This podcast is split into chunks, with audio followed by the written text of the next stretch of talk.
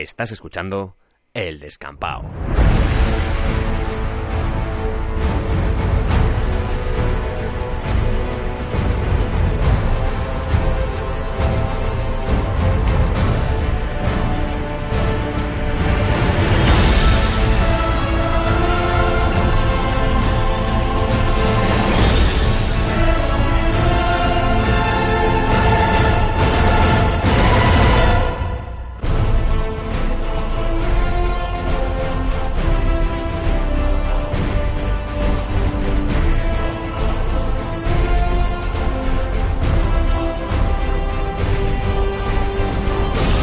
Bienvenidos al descampado.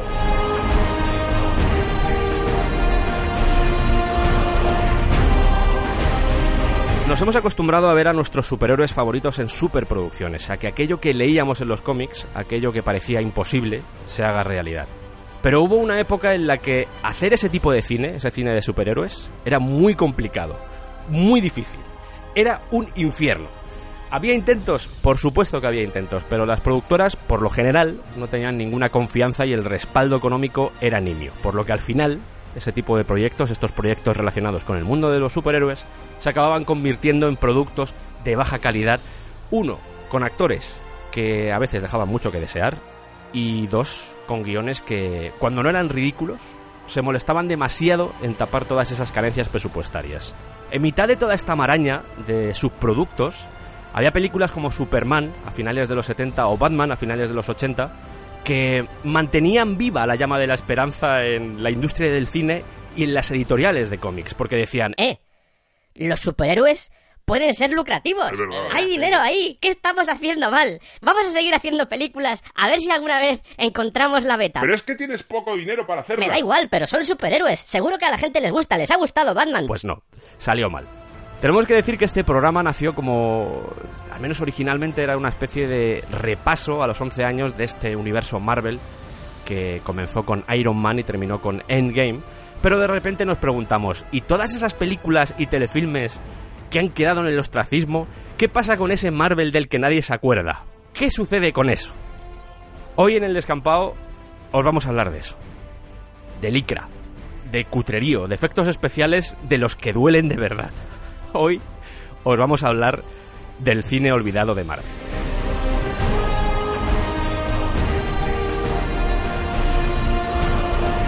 Y para realizar este programa contamos con alguien que pues, es un jabato, es un helicóptero de combate, es un crack, es alguien capaz de ver cine de mierda y aguantarlo y soportarlo y no morir en el intento. Yo sé que en el fondo a él le gusta, porque es un poco masoca, y cuando estamos preparando nuevos contenidos me dice, oye, hay que verse 10 películas de mierda. Yo me las veo. Dame más, dame más. Es para mí un placer y una alegría presentaros a Santiago Negro. ¿Cómo estás, Santi? Siempre, siempre podemos llegar a más en, este programa, ya lo sabéis. O sea, cuando pensábamos que Conan había sido nuestro tope de, de- inmundicia y letrina, resulta que no, que- que montamos programas como este. Esto, esto mola. Y nada, como siempre, encantado de estar aquí. Hacía mucho que no, que no nos veíamos las caras. Programa de Metallica que ya ha llovido, así que pues un auténtico Desde placer. marzo, ¿eh? Desde marzo, sí. Ya, ya digo Desde que marzo. han pasado, han pasado unos cuantos meses.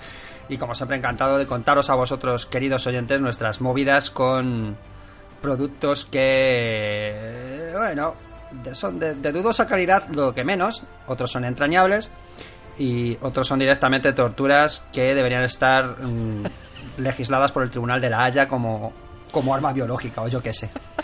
En fin. Pero eso. Ah, por cierto, me encanta cuando me presentas y dices, aquí tenemos a alguien. Es que siempre me viene el mismo chiste a la cabeza y tengo la necesidad de compartirla con el público. Y es que me viene siempre lo de alguien el octavo pasajero. Ya está. Venga, podemos continuar.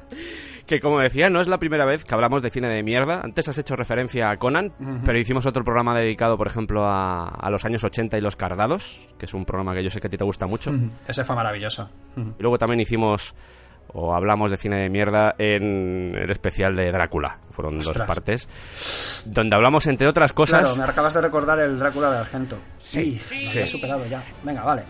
En este programa nos vamos a dedicar más a cine de superhéroes clásico, pero hay una segunda parte programada, tenemos que decirlo. No sabemos si esta os va a gustar, pero si os gusta, hay una segunda parte. Y aunque vosotros penséis, cuando acabe esto, dentro de 16 horas o de 37 horas, cuando acabe este programa, diréis, oye, ¿y, y ¿En serio todavía queda morralla? ¡Oh! Y queda lo mejor, amigos. De hecho, no digo más. eh, esta primera parte va a estar guay. No es que lo diga yo. O sea, sí lo digo yo, pero que no es que, vamos, que, que- que somos así de buenos, maldita sea.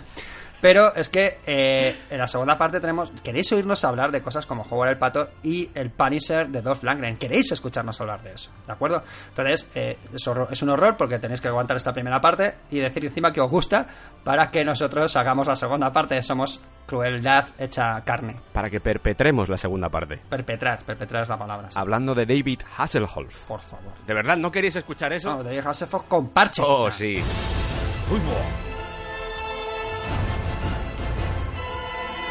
Aunque os sorprenda, sobre todo porque yo creo que estos últimos 11 años, incluso os podría decir desde los X-Men, desde el inicio del nuevo milenio, yo creo que nos ha cambiado un poco la perspectiva que tenemos alrededor del cine relacionado con los superhéroes. Mm. Pero antes de eso, eh, las producciones que triunfaban con esta temática eran las mínimas. Sí.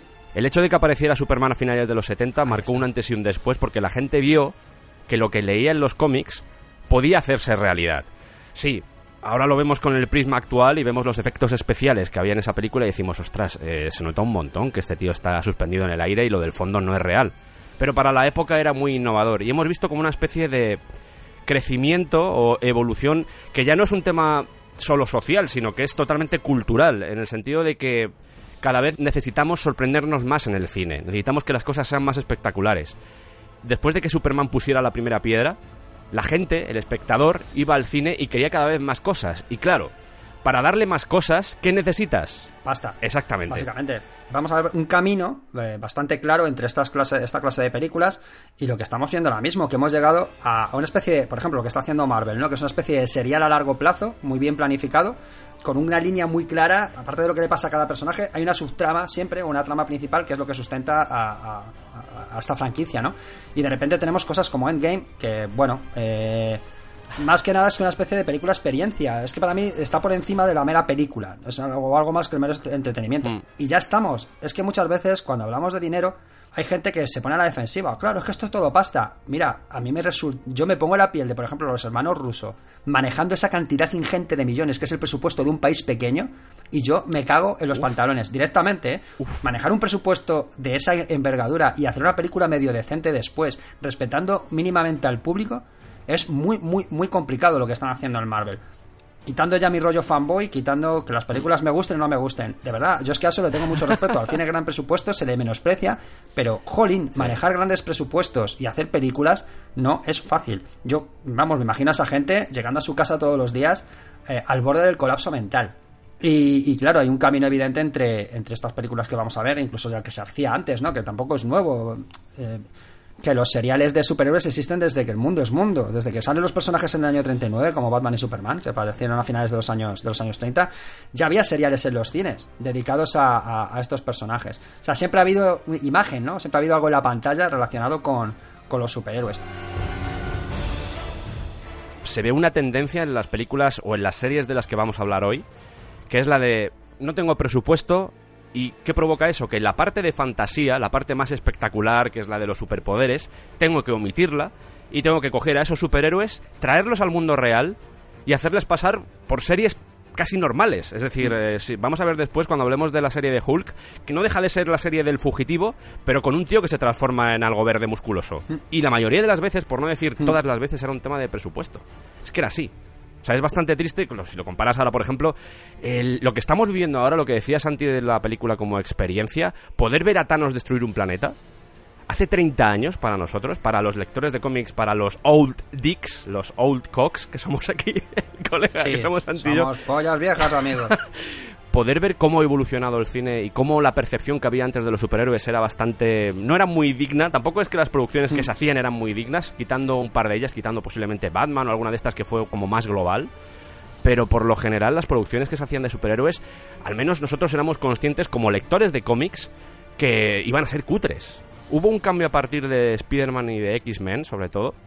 Fue como, ostras, los personajes que amamos, los personajes que nos encantan, pueden ser dignos, porque DC más o menos lo estaba llevando bien.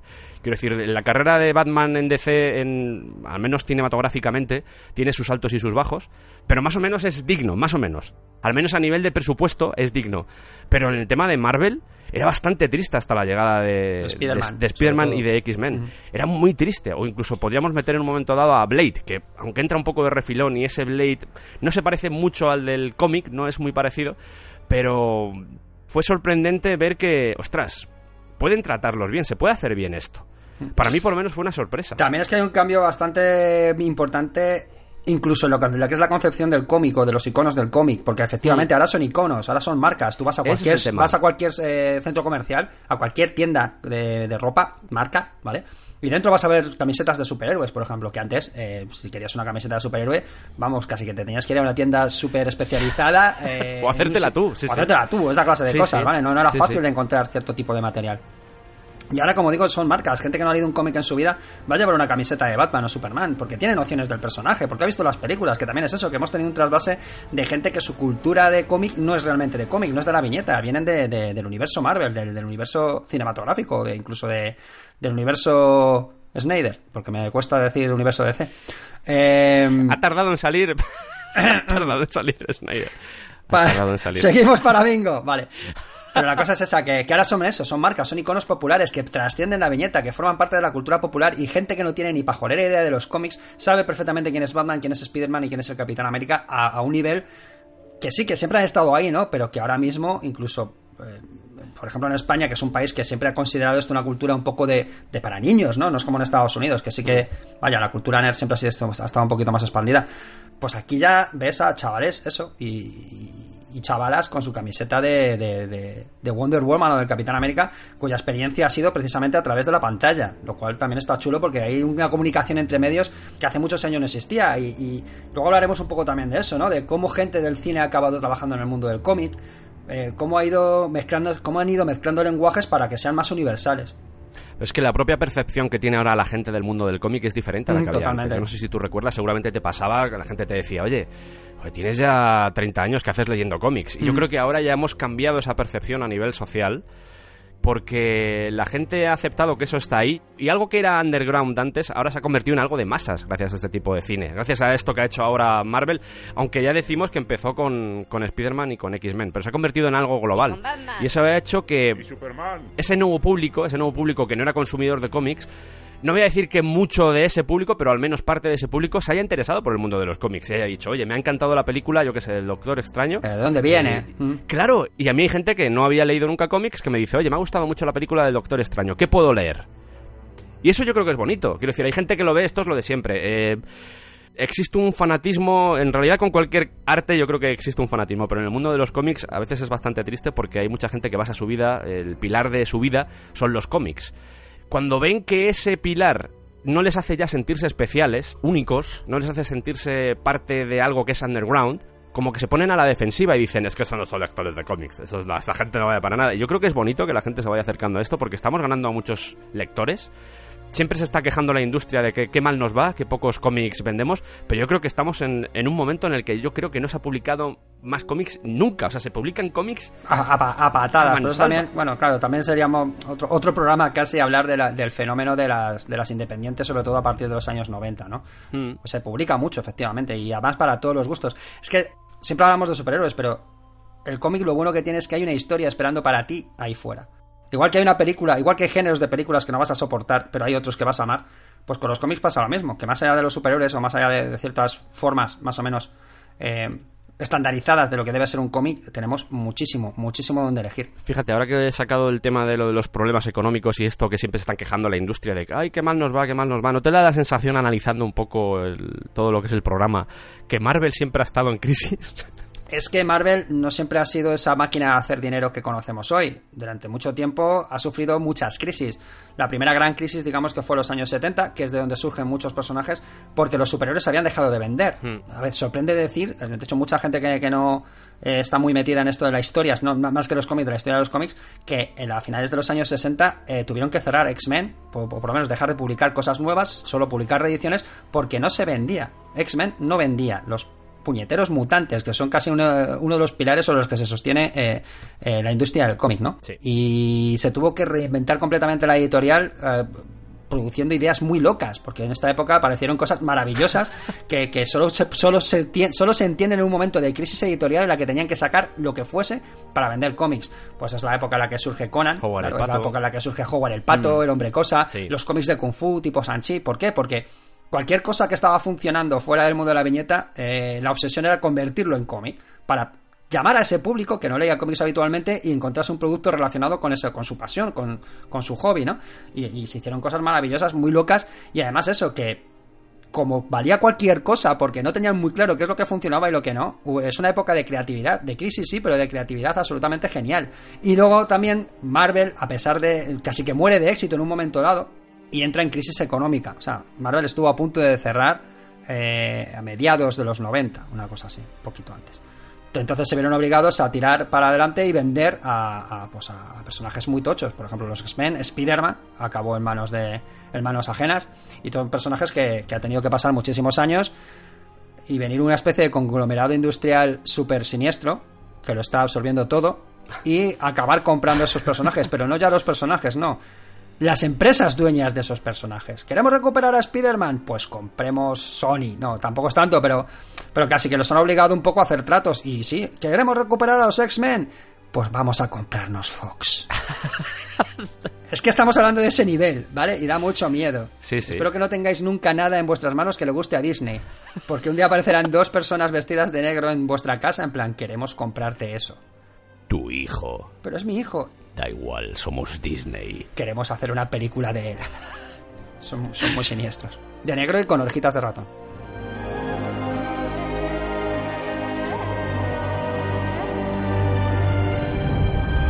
Si echas la vista atrás, te das cuenta de que al final todas las producciones que salían alrededor del mundo de los superhéroes, o concretamente alrededor del mundo Marvel, eran básicamente a veces para tapar agujeros económicos. Es decir, no valoraban el producto. Da la sensación de que durante muchas décadas Marvel siempre ha estado en crisis. De palabra, no sé si de acto, pero de palabra siempre ha estado en crisis. y mm, una de sus salidas para escapar de esa crisis era básicamente hacer películas. Y películas mal, no se interesaban por su producto. Tú ves muchas veces, eh, lo vamos a ver, vamos a ver un montón de ejemplos sobre este tema, pero es que al final da la sensación de que Marvel se desentendía del producto y le decía, tú puedes hacer lo que quieras con mi personaje mientras me des dinero. Y eso es muy triste, a nivel creativo al menos, ¿eh? O sea, es, es como, me has comprado los derechos, yo ya no tengo ningún control. Que en realidad sí tenían control, y vamos a ver ejemplos de que sí tenían control real, simplemente no, no los aplicaban. También es cierto que hablamos de un mundo editorial. En ese momento la gente que se dedicaba a los cómics en el bullpen o en cualquier editorial de, de- de cómics era gente que sabía editar cómics o, o venía del mundo editorial y, y tenía una especie de mercado mucho más cerrado. Se, entendían de lo que entendían. Al mismo tiempo también sabían que había un mercado audiovisual que había que potenciar. Pero digamos que no era gente que sabía de cine. Ahí está el problema. Entonces muchas veces no tenían mucha noción del fabuloso arte de producir películas. Entonces, que sí que era lo fácil venderlo el producto y dejar a la gente que sabía hacer las cosas. Con simpáticos resultados como vamos a ver. Y vamos a ver en multitud de ocasiones como Stan Lee de repente se ve inmerso en una serie como asesor. En esa serie hacen unos cambios que no tienen nada que ver con el personaje, pero que Stan Lee dice, a mí me vale. O sea, es la típica historia, es... A ver, Están, vamos a coger a- al Capitán América y le vamos a hacer que se transforme en un bicho verde y que transforme a la gente en fruta. ¿Qué te parece, Stan? Me parece estupendo, ¿cuánto me dais? Vamos a dar un millón de dólares. Perfecto, vale, pues venga. claro. Que transforma a la gente en fruta. Me encanta la referencia a los saurones. Es que, es que era un poco así, es así de triste. Ya, no, pero también, a ver, a ver, es que ya estamos. Stan Lee es un personaje en el que, no un, no un programa, pero sí hacer una especie de mesa redonda con cosas. un a- personaje. Es un personaje por sí mismo. Tú lo has dicho, es un Pero se podía hacer una especie de mesa redonda con, con gente a favor y gente en contra, ¿vale? Porque es un tío con muchas luces y toneladas de sombras. Y lo que me estás contando es que al final, pues era un tipo que iba ahí, eh, lo quiero, quiero aparecer como asesor porque tenía una, no sé, es que me da la sensación de que tenía cierta obsesión por aparecer en cualquier producto Marvel. Con el famoso Stan Lee Presenta. Es que Stan Lee Presenta se sigue, no sé si se sigue poniendo en los cómics, pero durante muchos Es años... un poco el síndrome Bob Kane, ¿eh? Sí, sí, en plan, quiero estar en todos.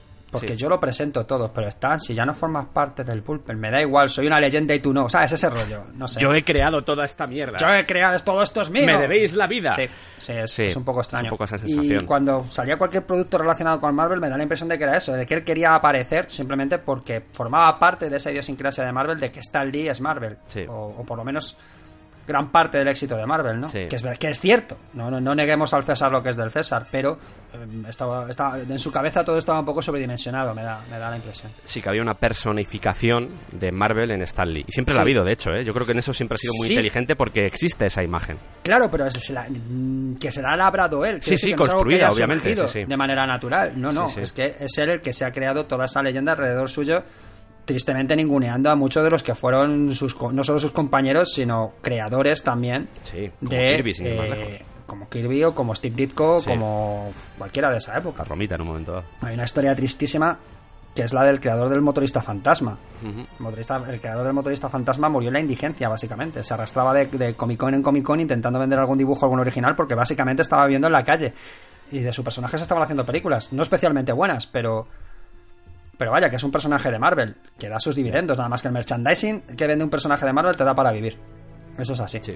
Y, y cosas así. O sea, la leyenda, o sea, no, no leyenda, la, la intrahistoria oculta de Marvel, como, con cómo ha tratado a sus, a sus estrellas, es bastante triste y explica también mucho de lo que pasó luego en los 90 con la gran el gran terremoto de las, de las independientes, cuando los autores más jóvenes dijeron, nosotros así no vamos a trabajar.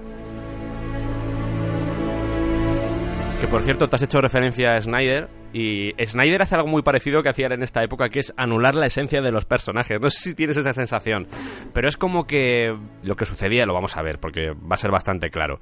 Seguramente por temas de presupuesto, seguramente porque intentaban hacer llegar al gran público estos personajes, estos superhéroes, y no dejaba de ser un poco underground ese tipo de temáticas. Ellos eran conscientes y decían, ok, un tío lanzando rayos en televisión a esta hora no lo va a ver ni Dios. Tenemos que hacer que ese tío sea más humano y que tenga sus vivencias y que tenga sus historias, sus dramas, sus romances, ese tipo de elementos. Eh, en el caso de, de Zack Snyder también sucede más o menos lo mismo porque él coge los personajes y los vacía y les mete su mierda. No quiero entrar tampoco en un debate sobre Zack Snyder, Santi, porque te estoy viendo la cara Me salen los y espumarajos. esta es una puerta que es terrorífica. No quieres abrirla. No, hombre, lo que quieres es contar una historia basada en su en su En su ideario en su aspecto audiovisual, en su aspecto visual más que en otra cosa. y conceptual Y también. conceptual, que si encima tienes problemillas, como me pasa a mí con su estilo, pues evidentemente acaba por cabrearte, que es el efecto que tiene sobre mí Zack Snyder. Me cabrea, me saca de quicio, en todos los sentidos. ¿Qué vamos a hacer? Aunque bueno, hay gente peor, ¿eh? Sí. Hay gente- siempre hay gente peor. Siempre hay gente peor que Zack Snyder. Siempre hay gente peor. El... No sé, es que tenemos a- para mí hay dos personajes que se deberían encontrar en algún mo- Bueno, ya se han encontrado, de hecho, Zack Snyder y David Goyer. Sí. ¿Vale? Porque David Goyer ha sido guionista de, de El Hombre de Acero, Sí. por ejemplo. Ay, Dios. Y ya digo, para mí un sueño dorado es eh, eso, pues película escrita por por, Zack eh, por David Goyer, dirigida por Zack Snyder Sí. y con la banda sonora de Mark Knopfler. Sería mi película favorita, sin duda. Implosiono ahí. Dios.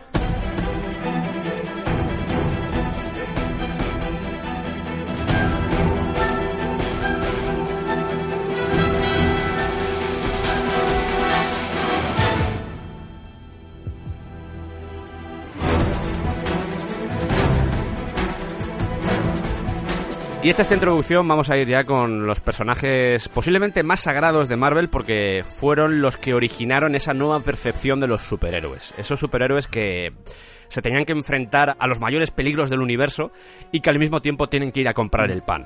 Sí, la primera familia, se la, se la conoce eh, nada, nada más y nada menos que, que- Claro. que, que por ese sobrenombre, ¿no? Como dice aquí mi jefe, efectivamente lo que nos, lo que nos metían en la cabeza era la idea de, de un superhéroe distinto, menos tan épico como lo que, lo que habíamos visto hasta ese momento, pero con cierta idiosincrasia que le acercaba al lector común, por decirlo de alguna manera. Digamos que eso luego se potenciaría sobre todo con la aparición de, del Spider-Man de Lee Ditko, que sí que ya realmente era ese personaje que se, con el que el lector se podía identificar completamente, ¿no? Eh, ese, Hmm. Lo que dice, lo que estamos diciendo, que sí, que tienes que partir la cara con el duende, pero al mismo tiempo tienes que pagar alquiler y a que tu tía May no le dé un parrus y se quede frita porque no le compraba medicinas. Esas cosas que pasaban al principio. Aquí contábamos la historia de una familia, efectivamente, y Sí. con todos los problemas que conlleva tener una familia, además bastante disfuncional, y que en el fondo tenían sus... sus- pues cada uno tenía su propia personalidad y papel, ¿no? Red Richards, ese señor maduro, eh, cuya lógica le- muchas veces le, le convertía casi en inhumano, ¿no? No era incapaz de sentir cosas como el resto de los mortales porque su cabeza funcionaba a otro nivel y Sue en ese momento era la- el personaje que hacía que es afrontase su parte humana, ¿no? Sue Richards al principio era un personaje bastante florero, las cosas como son. Con el paso del tiempo se ha convertido en uno de los personajes más poderosos de, las, de, de Marvel en, en general, ¿vale? Porque lo- Sí. la- el desarrollo de sus poderes ha sido bestial. Y además un personaje muy fuerte, a mí, a mí Richards la evolución me, me flipa, pero en ese momento era lo que era. Luego teníamos al niñato adolescente insoportable que era eh, Johnny Storm, disfrutaba con sus nuevos poderes porque era una estrella del rock, básicamente. Y, y claro, un adolescente de repente con, con esa capacidad, pues se, se viene arriba. Y quizá el personaje más redondo de, de- de todos los creados en esta época, que fue La Cosa. Nunca mejor dicho. Sí, sí, es que eh, el drama que tenía ese personaje era el que había perdido su humanidad, por lo menos en forma aparente. Por fuera, a ver, se había convertido en un monstruo y tenía que lidiar eso ahora cada día de su vida. Y poco a poco los autores se fueron dando cuenta más de ese drama que, que, que llevaba sobre los hombros el personaje y se ha potenciado mucho. Y de hecho, posiblemente sea el personaje más querido por el público de los Cuatro Fantásticos. Sí. Y si, si no me equivoco, es, creo que es el único personaje de, de- de la familia que ha tenido una serie bajo su nombre, por lo menos una miniserie eh, por Secret Wars, eh, que estaba guionizada por John Byrne, aunque no la dibujaba Byrne, si no recuerdo mal. Ron Wilson creo que era el, el Ron dibujante. Wilson. Sí, además el apartado visual de esa serie es, es regularcillo, las cosas como son. Bird. Claro, y John Byrne. Bird. John Byrne, hombre, le hemos llamado Byrne aquí toda la vida y ahora resulta que vamos a decir su nombre como debe ser. No, hombre, no. ¿Somos España o qué? El caso que nos contaba una historia por Secret Wars, esa serie en la que se enfrentaban todos los, los, los personajes de la casa a cuenta del Todopoderoso, que los llevaba al mundo de batalla y demás. Y eh, pues eh, la cosa en ese momento consigue la capacidad de convertirse en humano a discreción. Por fin puede jugar un poco con el monstruo y con el y con el ser humano que hay debajo, en ese mundo tan alejado de, de la Tierra. Y decide quedarse a explorar las posibilidades de, de ese, de esa nueva habilidad mientras los demás vuelven a su planeta. Entonces hay- una historia, pues eso, eh, de autodescubrimiento, por decirlo de alguna manera, Sí. ¿no? Y de aceptación de los poderes, de, de la responsabilidad que tiene para con sus compañeros. Y como digo, es un personaje que, que además se, se acercaba mucho al americano medio, ¿no? Tenía un poco working class hero, quizá. Y eso, daba un poco el toque también cómico a la, a la serie. Servía un poco para todo, ¿no? Para lo que quisieras. Es un personaje, para mí es el personaje más versátil. Le entrevistamos en el descampado, por cierto. Hay una entrevista a la cosa en el descampado, que no sé, esto ya pertenece casi a, no sé si, si Sí, a los... tres años o sí. cuatro atrás. Bueno, cuatro no sé, pero tres Los años. momentos primigenios. Y hay una entrevista a la cosa donde nos cuenta, incluida la parte esa de que hace referencia a si los genitales son de piedra o no son de piedra. Conceptualmente es muy inocente porque no deja de ser un genio, como es Reed Richards, un piloto, como es Ben Grimm, que le dice a, esta, a estos pobres chavales, a estos dos Que, niños... claro, era- eran, los, eran dos niños que vivían en la casa, que tenía, o sea, Red Richards vivía en una casa, en una habitación, Sí. en una especie de pensioncilla, y Sue Richards y Johnny Stone eran los hijos de la casera. Veníos al espacio, que lo vamos a pasar bien. Voy a hacer un experimento con el paso de un meteorito. Venid, niños. Sí, vamos. Que esa es otra. ¿Vale? Porque Sue Richards era una niña y el señor Red Richards era un señor ya mm, con su doctorado y sus cosas. Sí. Era otra época, pero la relación no deja de ser bastante siniestra. El caso es que se lleva a dos niños al espacio y pasan cosas. Y les pasan cosas. Nadie lo hubiese imaginado. Nadie lo hubiese imaginado. Los meteoritos hacen cosas. Como los catalanes. Total, que esto, como dice, como estábamos contando, esto in- indica eh, el, el pistoletazo de salida a lo que luego se conocerá como, como universo Marvel, ¿no? Estamos empezando por los Cuatro Fantásticos por eso precisamente, porque hay películas anteriores y series anteriores, pero queríamos empezar por aquí porque es como el, el inicio de todo. Oh yeah. Aunque ahora vamos a entrar en profundidad en los diferentes films que se han hecho sobre los Cuatro Fantásticos, ¿no te da la sensación de que hay un poco de maldición alrededor de estos personajes? ¿Que nunca se ha hecho algo digno en cine? Eh, a ver, maldición, lo que es mucha inoperancia. Eh, vale, correcto. Las cosas se ponen malditas cuando tú no tienes control de lo que sucede a tu alrededor. Vale, Aquí estamos hablando bien. de una serie de decisiones de, de gente que no tenía muy claro qué, qué narices está haciendo y de historias rocambolescas, de rebotes, de... Sí. Porque la historia de las, de, por lo menos de las tres primeras películas de los Cuatro Fantásticos en esta época es de, de- de auténtico escándalo. Es decir, ¿en qué, en qué narices estaba pensando todo el mundo, no? Pero bueno, vaya, yo no lo llamaría maldición. No, no es la palabra que se me ocurre. Vamos a viajar a comienzos de los años 80. Ya os hemos dicho que Marvel siempre ha estado en crisis. y en esta época estaba en plan. Tenemos licencias. ¿Quién quiere licencias? ¿Quiere? aquí, Me la quitan de las manos. Suéltame el brazo, Spiderman. suéltame el Toma, brazo. Spiderman, quédate con Spiderman. Y en 1983 aparece por ahí una productora alemana que se llama Constantin Film, que se creó en los años 50. Santi, ¿sabes qué películas había hecho Constantin Film en los años 60? Eh, mm, ahora mismo me das miedo porque no lo sé. Es la coproductora de Por un puñado de dólares, La muerte tenía un precio y El bueno, el feo y el malo. ¿Qué país no participó en la producción de esas películas? Porque me da la sensación de que había dinero hasta de Kuala Lumpur ahí. O sea, Claro. es brutal. Normalmente, por lo menos en estas tres películas, eran siempre tres países los que participaban de la producción. Madre mía. Era España, era Italia y era Alemania normalmente. De hecho, voy a hacer cuña porque hablamos del cine de Sergio Leone. Bueno, hablamos de la trilogía del dólar en un programa, por si queréis escucharlo, en el Descampado, un programa en el que os cuento precisamente toda la historia que rodeó a estas producciones, justo a estas tres producciones, que es, es lo curioso. Pero eh, no deja de sorprender que una productora alemana de repente se interesara por un producto de superhéroes y que se pusiera en contacto con Stan Lee en plan, oye, nos interesa hacer una película de los Cuatro Fantásticos. Pero bueno, eh, a la cabeza de esta productora estaba un tal Bernd Eichinger, Bernd Eichinger, que era sí. muy fan de los cómics y dijo, pues mira, eh, no tenemos tampoco ahora que hacer... Lo curioso es que Dime. había varias eh, varias productoras potentes intentando comprar derechos de Marvel, ¿vale? Lo cual Claro. todavía lleva más eh, extrañeza que esta productora relativamente desconocida, salvo estas coproducciones y demás, eh, que has tenido que explorar en el ultramundo para, para enterarte de, de ello, eh, se acabase que- quedando con, con- con- con los derechos, porque además eran películas que técnicamente iban a requerir muchísimo. Ese es el tema. ¿Por qué Columbia Pictures y por qué Warner Bros. no quisieron meterse en esta producción, Santi? Pues precisamente por eso, porque, claro, hacer una película medio decente de superhéroes implica que a nivel técnico vamos a tener que innovar, vamos a tener que, quiero decir, tenemos que hacer, que hacer creíble que un tío se estira. ¿Vale? Tenemos que hacer muchas Claro. cosas que, que no son técnicamente fáciles, incluso, pues eso, a lo mejor vamos a tener que desarrollar técnicas de efectos especiales nuevas. Eso requiere una inversión enorme de dinero. Entonces, claro, en un momento dado dijeron, vale, nos resulta muy interesante y muy atractivo hacer películas de superhéroes, pero vamos a tratar de eh, economizar o de tomar los, riesgos justos. Entonces renunciaron a esto y sin embargo una productora muy pequeña como Constantine Films llegan y dicen, venga, me llamo Bert Eichinger y estos son mis huevos alemanes. Tracatrá, toma dinero y me quedo con los derechos. Claro, de repente tienes los derechos. Derechos que le costó a Constantine Film supuestamente 250.000 dólares, que tampoco es que sea una salvajada, sobre todo porque no, son, no, no, es una salvajada. son derechos para 10 años. Es decir, la licencia eh, expiraba el 31 de diciembre de 1992. Yo es que no entiendo tampoco cómo negociaba Marvel. Es decir, necesitamos pasta. años, ¿eh? Ya, ya, necesitamos pasta. Porque, bueno, bla, bla, bla, bla, bla, bla. Y vendemos los derechos de unos personajes reconocibles por todo el mundo por míseros 250 mil dólares. Eso evidencia también que Marvel era consciente de que sí, eran sus personajes, pero que tampoco podían conseguir algo muy masivo y muy global. Quiero decir, obviamente siempre tienen la esperanza de que eso suceda.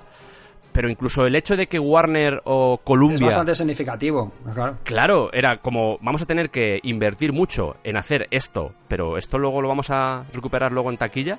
Y yo creo que también el precio al que lo vendieron, que también son 250 mil dólares de la época, quiero decir que también tela. De hecho, a la Canon creo que le vendieron los derechos de Spider-Man por los 125 mil, para que te hagas a la idea. Sí, O es que, pero por eso digo, pero que me resultan precios, incluso teniendo en cuenta que son dinero de la época, eh, no me parecen No, no, no, no es, no es. Y además por 10 años, ¿eh? Que es una... Claro, que encima de eso, el plazo.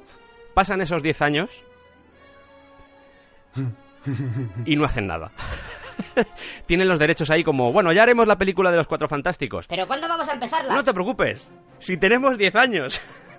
Me imagino a uno de los ejecutivos entrando en la oficina y diciéndole, a ver, mirando unos papeles y tal, bueno, esto es el correo, aquí tenemos aquí. Por cierto, Bern, eh, ¿te acuerdas que dentro de dos meses, bueno, que este año nos caducan los derechos de los Cuatro Fantásticos? Y me me imagino al señor Bern Eichinger diciendo, adiós la luz. Ahí encontrando una carpeta, ¿no? De repente, ¿sabes? Oye, ¿y esto de los Cuatro Fantásticos qué es? ¿Sabes? Bern, ¿qué es esto? Es una licencia que compramos de los de Marvel. Ah, vale, vale. ¿En qué mes estamos? Eh, estamos en diciembre. ¿Y cuándo expira esto? Pues eh, expira dentro de, de- de cuatro semanas. ¿Cómo? Ya, entiendo. Así que Alucinante. tenemos a unos ejecutivos, a los ejecutivos de Constantine Film, que de repente dicen... Vamos a perder la licencia. Yo tengo una idea, tengo una idea. Eh, tiene una idea, escuchémosle. Pidámosle una prórroga a Marvel, que son muy majos. Aquí Marvel. Hola. ¿Eh, Marvel? El mismo, soy el señor Marvel. ¿Qué, qué, qué pasa? Oye, Marvel, Sí. eh, nos gustaría eh, pues hacer una prórroga de los derechos, a ver si es posible. ¿Qué derechos? Pues los de los cuatro fantásticos. Ah, yo, yo no estaba escuchando el programa, no sé de qué estaban hablando. Ah, los de los cuatro fantásticos. Espera que se pone Santi y os contesta. Ah, eh, no. Esta fue la, esta fue la conversación. Has tenido 10 años de Diez prórroga, años, tío. chaval. Total, ahora es cuando empieza lo bueno. Claro, porque dicen, tenemos que hacer una película antes de que acabe el año. ¿Se os ocurre algún nombre? ¿Alguien que pueda hacer una película en este tiempo y que sea ya no decente, sino que sea simplemente una película? ¿Veis a alguien capaz? Y de repente a alguien se le ocurre un nombre. Un nombre que ya ha aparecido varias veces en el descampado. ¿Cuál es ese nombre, Santi? Roger Corman, ¿vale? El especialista, evidentemente, era la única opción viable. Es un especialista en rodar con muy poco tiempo y muy poco dinero películas más o menos decentes. Y decimos más o menos. De hecho, en esta época ya teníamos un Roger Corman que había adoptado del todo su papel como productor de serie B. Ya no se esforzaba ni siquiera en disfrazar un poco las películas que hacía. Que sí, ya hemos hablado, por ejemplo, con él en toda la saga eh, dedicada a Edgar Allan Poe. A Poe, que sí. sí, que es verdad, que siempre reciclaba el mismo castillo, que siempre era el mismo vestuario, que sí que se notaba a 400 leguas que eh, vivía de lo que daba la tierra. Y, Sí. y ya Sí. está, ¿vale? Y, pero las películas más o menos las había mejores y peores. Sí. De hecho, a mí, ya digo, Roger Corman en un momento dado, pues hizo bastante por eh, sacar adelante cierto tipo de cine y muchas veces Sí. precisamente la falta de presupuesto hacía que tuviese que centrarse en cosas que a lo mejor con más presupuesto nunca lo hubiese hecho, la creación de ambientes, eh, ciertas fantasmagorías baratas pero que funcionaban muy bien dentro del contexto de la película. Yo qué sé, vamos a respetar un poquito al, a- al Corman clásico, ¿no? Pero sí que es cierto que en esta época ya eso, había adoptado perfectamente su papel de eh, aquí hay que hacerlo rápido, barato y a ser posible con tetas. Eh, Sí, es verdad. Era así, era así de triste. Sí, sabía cómo- eso, entre este y. Russ Meyer, basta. Me hace gracia porque le comentaron, le, le preguntaron, oye, Corman, ¿y cómo, y lo de los cuatro fantásticos, cómo acabaste haciendo los cuatro fantásticos? Y la respuesta fue, nos dijeron que había que hacer una película, pero no que tuviera que ser buena. No, exactamente, no, no.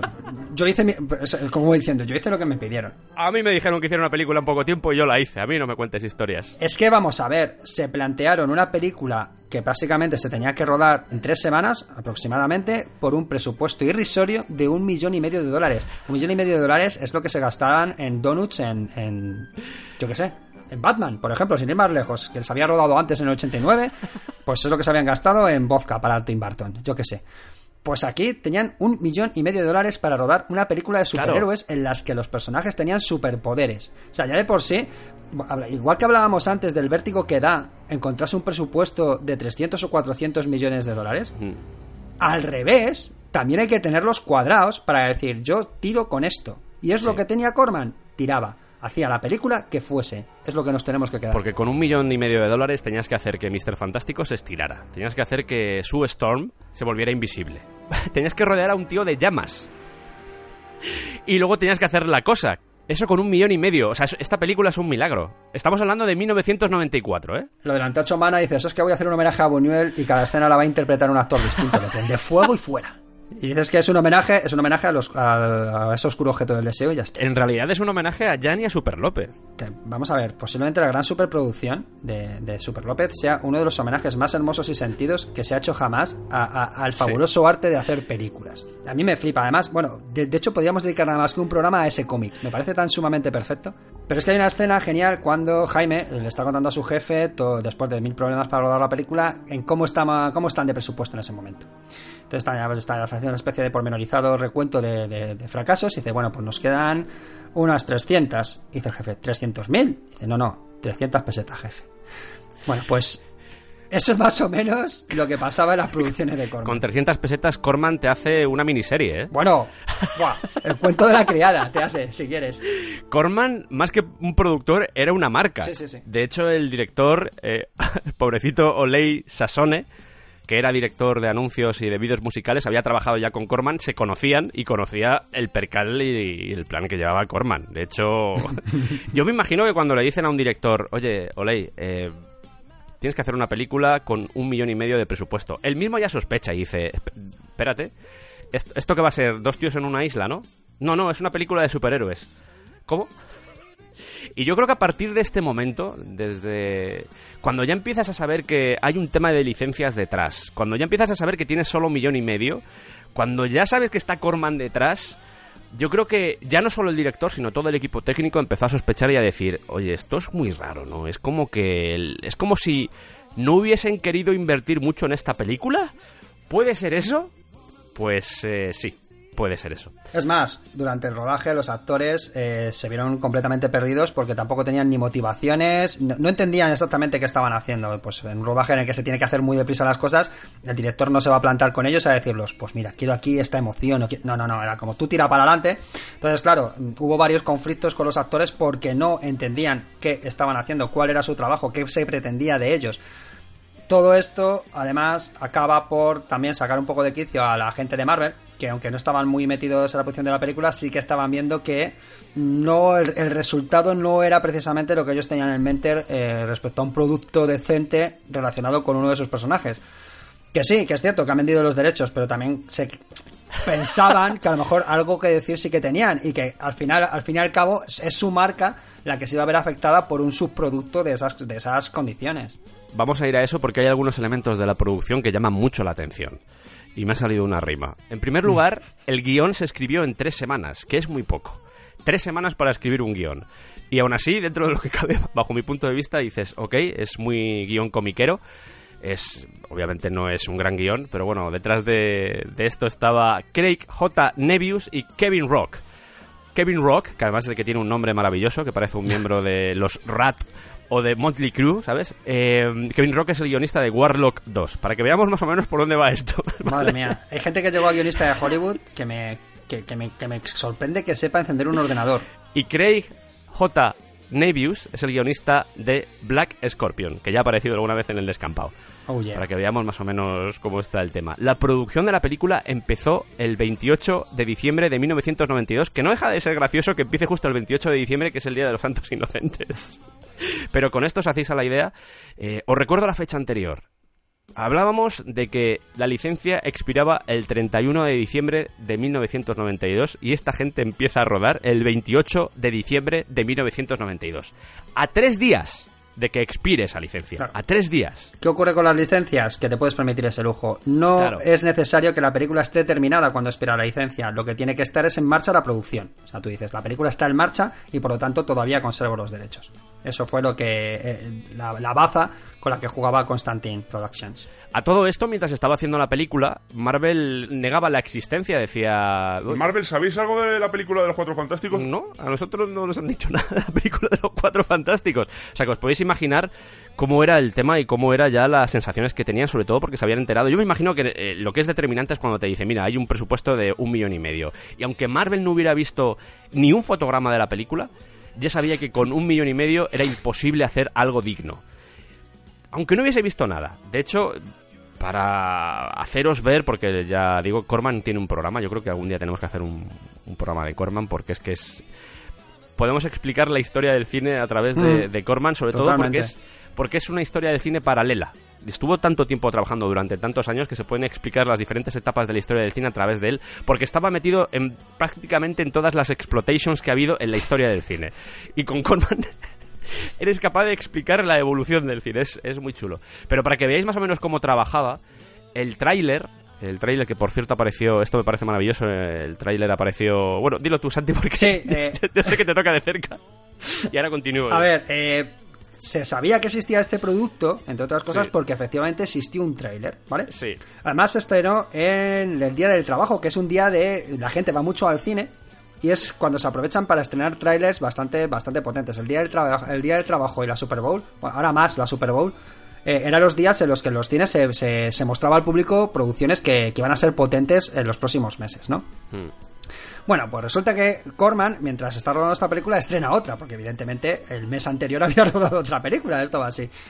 Nada más y nada menos que Carnosaur. Un Oh, pedazo de mojón. Eh, Oh, ya digo Dios. que esta es la época mala de, de, de Corman, ¿vale? Estaba sacando sus productos para estrenar en el cine. Bueno, como si hubiese habido una época buena, vale, verdad. Sí, pero te entiendo, sí. Pero esta época ya era muy lamentable porque, como digo, se había creído su, su propio papel de, de serie B. Y era, pues eso, Carnosauro, dinosaurios. Pues ya está, se había estrenado Parque Jurásico y dijo, pues yo quiero mi peli de dinosaurios matando gente también. Básicamente era eso. Sí. Y eh, aprovechando el estreno de esta película, se puso como tráiler de, de apoyo la- al estreno eh, Los Cuatro Fantásticos. Y de hecho, la música que tenía ese tráiler no era de los Cuatro Fantásticos, sino que era un reciclaje de una película anterior de Corman llamada Batalla más allá de las estrellas, compuesta por James Horner.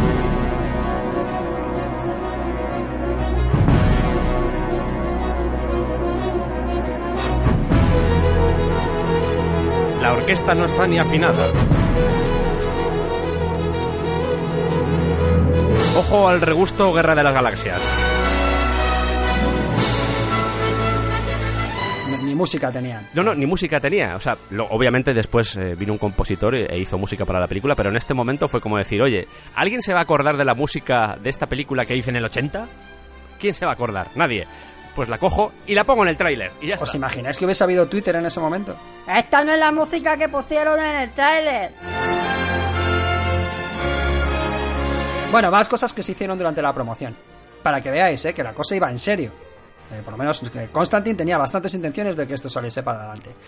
En la San Diego Comic Con, ¿vale? Que es otro lugar donde también es bastante eh, habitual que, que se muestren productos satélites relacionados con el mundo del cómic.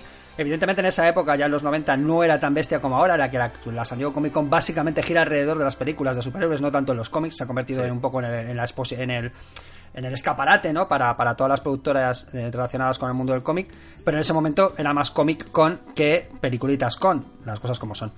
Y se hizo una presentación con los actores, ¿vale? Con todos los con, con el elenco completo de la película eh, para promocionarla. En plan, estos son los actores, todos creemos en el producto, esto va a salir para adelante. Y aquí llegamos a dos posibilidades que seguramente estén bastante unidas.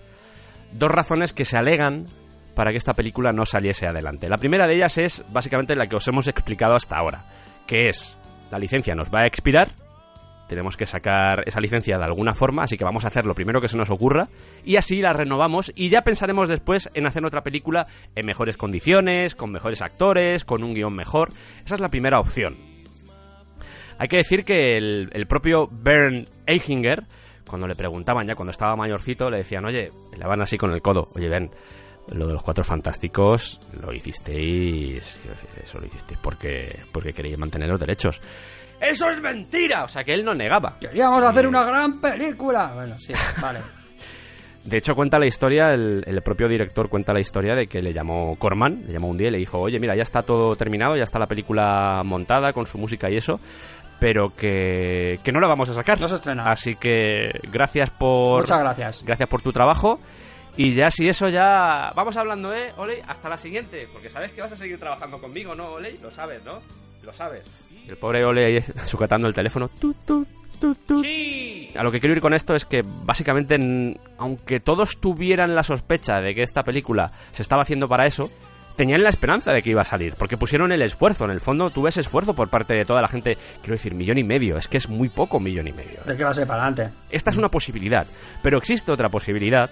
Porque Avi Arad, que era un ejecutivo de Marvel Films, luego iremos a esto porque la historia de Marvel Films es, es cuanto menos peculiar, pero para evitar que esta producción hiciese daño a la franquicia, dijo... ¿Cuántas copias hay de esta película? Eh, pues tenemos 2.000. Las compro todas. Muy bien. Los negativos también. Compro también los negativos. ¿Va a querer bolsa? Y de esta forma evitaron que esta película llegase a la luz más allá de un tráiler o más allá, que esto es lo interesante, de una cinta VHS que consiguió superar este intento de censura. Que es lo que nos ha llegado y es lo que podéis ver en YouTube, porque esta película se puede ver en YouTube.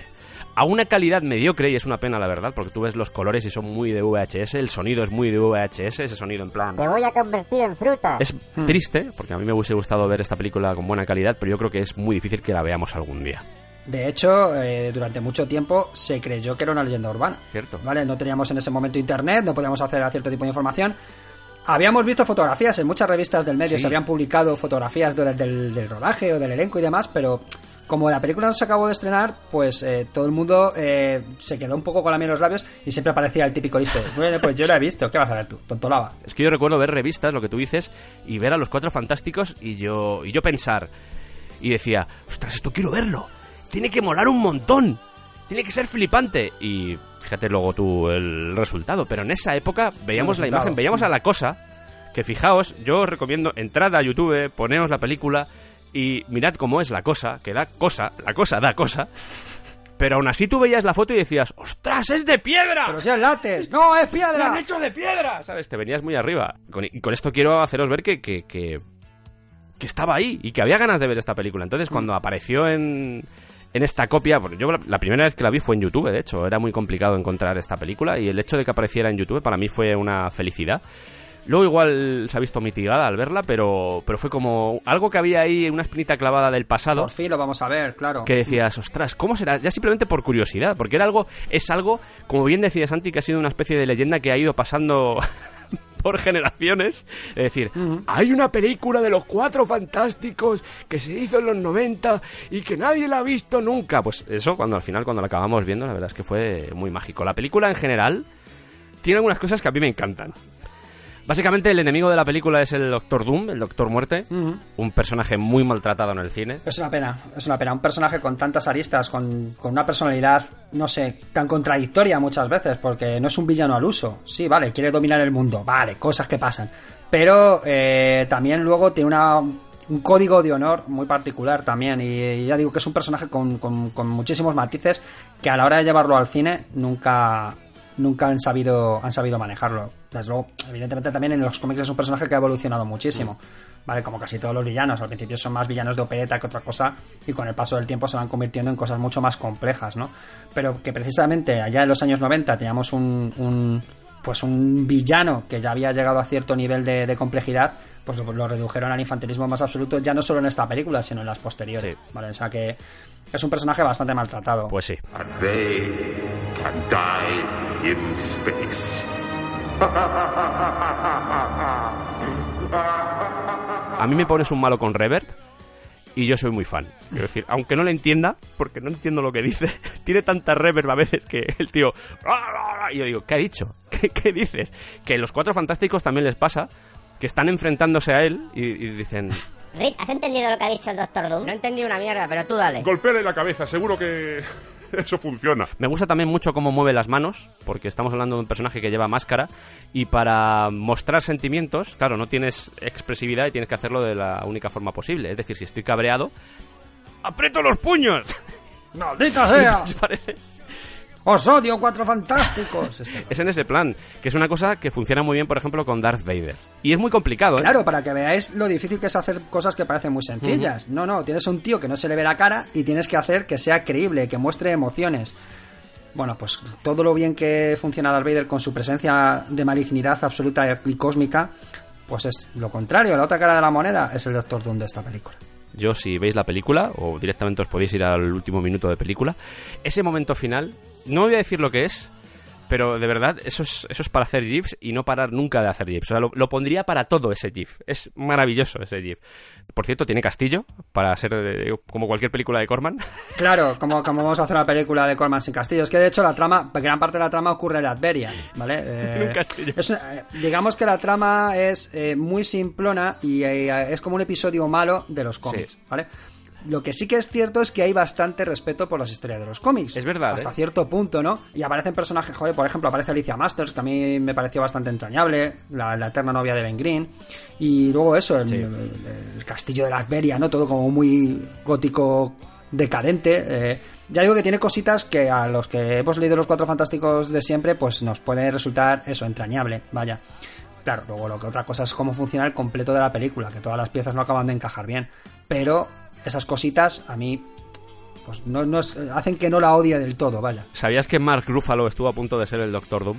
Audicionó para este papel. Más Rúfalo, más Rúfalo que en esa época era un chaval. 26, 27 años. Estuve mirándolo y, tenía esa edad. Ostras, entonces más Rúfalo es más viejo de lo que parece. Sí, sí, sí, Mark Ruffalo es del 67, si no recuerdo mal. Vaya. Creo que como John Petrucci. Ah, mira. Por datos así. Megadato de mierda. Y el que hace de Doctor Doom que esto te va a volar un poco la cabeza, es Archie Whitman en Mad Men. ¿Vale? Ese es el Doctor Doom. Pero lo bueno es que su carrera va más allá de haber hecho este pedazo de Sí. mierda. Está bien. Sí, no se hundió, no se hundió. Después Claro, de esto no, no se hundió. Yo me imagino a los pobres actores, además de estar rodando esto y no, no ser conscientes de lo que estaban haciendo, en plan, oye, esto. ¿Esto tiene sentido? Sí, sí, sí, hombre, claro, claro. Y yo me los imagino cuando no salió la película. eh, es un poco devastador, ¿eh? Es un poco devastador. Pero tenemos que decir que esto no era la primera vez, ni es la primera vez, ni va a ser la última que sucede.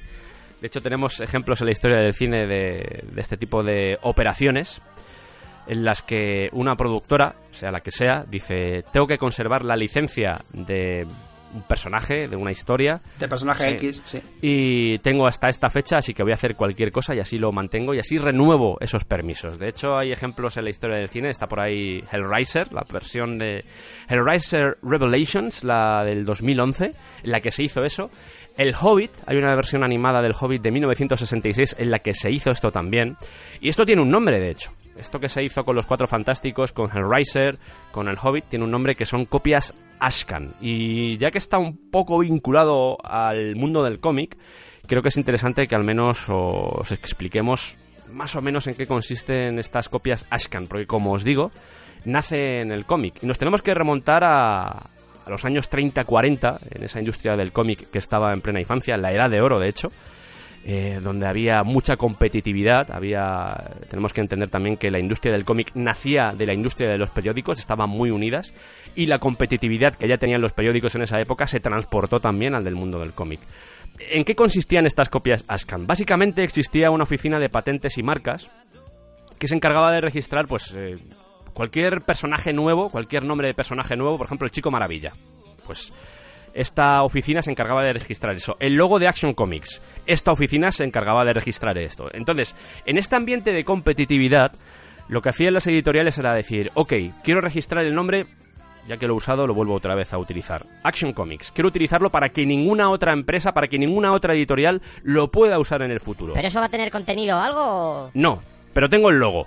Quiero registrar el logo. Entonces lo que hacían era publicar, entre comillas, una especie de cómic, el tamaño era el mismo, tenía menos páginas, eso sí, pero el tamaño era el mismo, entonces lo que hacían era utilizar una portada en blanco y negro, pero estaba ese logo, el logo que iban a utilizar con posterioridad, o que al menos pretendían utilizar después, porque no siempre todas las cosas que registraban las acababan utilizando. Esto era un poco brainstorming, se le ocurría a alguien un superhéroe que transformaba a la gente en fruta, Frutaman, por ejemplo, y se iba a la, a la oficina de patentes y marcas y registraba allí ese superhéroe.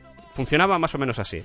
Entonces, el contenido de este tipo de publicaciones, insisto, publicaciones entre comillas, solían ser bocetos, solían ser, por ejemplo, viñetas con bocadillos vacíos, es decir, morralla, cosas que no se utilizaban, porque el objetivo final no era que llegase a los lectores, sino que era simplemente que en la oficina de patentes y marcas existiera ese documento como que ese logo, ese personaje, había sido registrado un día en concreto. Es más, a veces lo llevaban todavía más al extremo, porque cogían ese tipo de, cómics y los enviaban a algunas tiendas para que se quedase registrado también el día de publicación.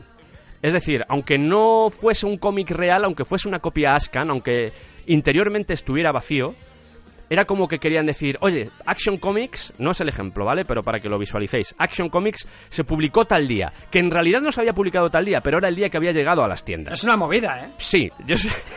Todos estos son procedimientos un poco mafiosos, pero funcionaban así. Quiero decir, esto eran las copias Ascan. De hecho, a día de hoy, os podéis imaginar lo que puede valer esto. Una copia Ascan, porque son, ya digo, se publicaban muy pocas, se publicaban a veces simplemente una o dos, una para tener tu copia y la otra para mandarla a la oficina de patentes y marcas, pero funcionaban así. El tema es, ¿de dónde viene lo de Ascan? ¿Por qué se llaman copias Ascan?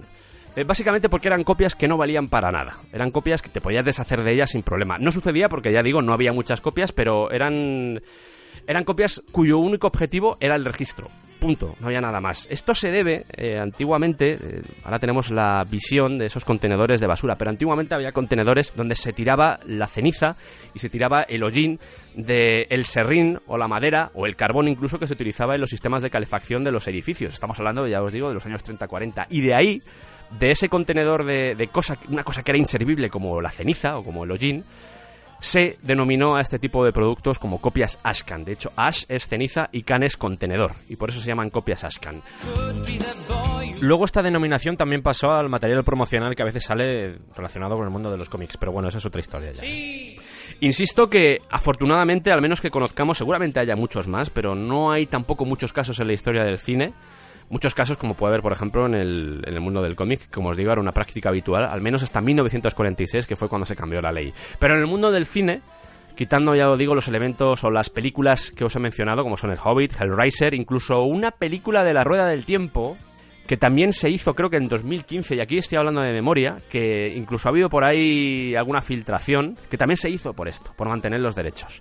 Es una práctica muy triste, es una práctica que al final yo creo que fue lo que provocó que esta película no fuera lo que debería haber sido, porque yo creo que se podría haber hecho un- una película más o menos decente, decente, teniendo en cuenta los efectos especiales a los que podías optar en estos años. No es. eh, hay más dignidad de la que parece. Hay más dignidad, de hecho, que en el resto de producciones de los Cuatro Fantásticos, con muchos millones más de presupuesto.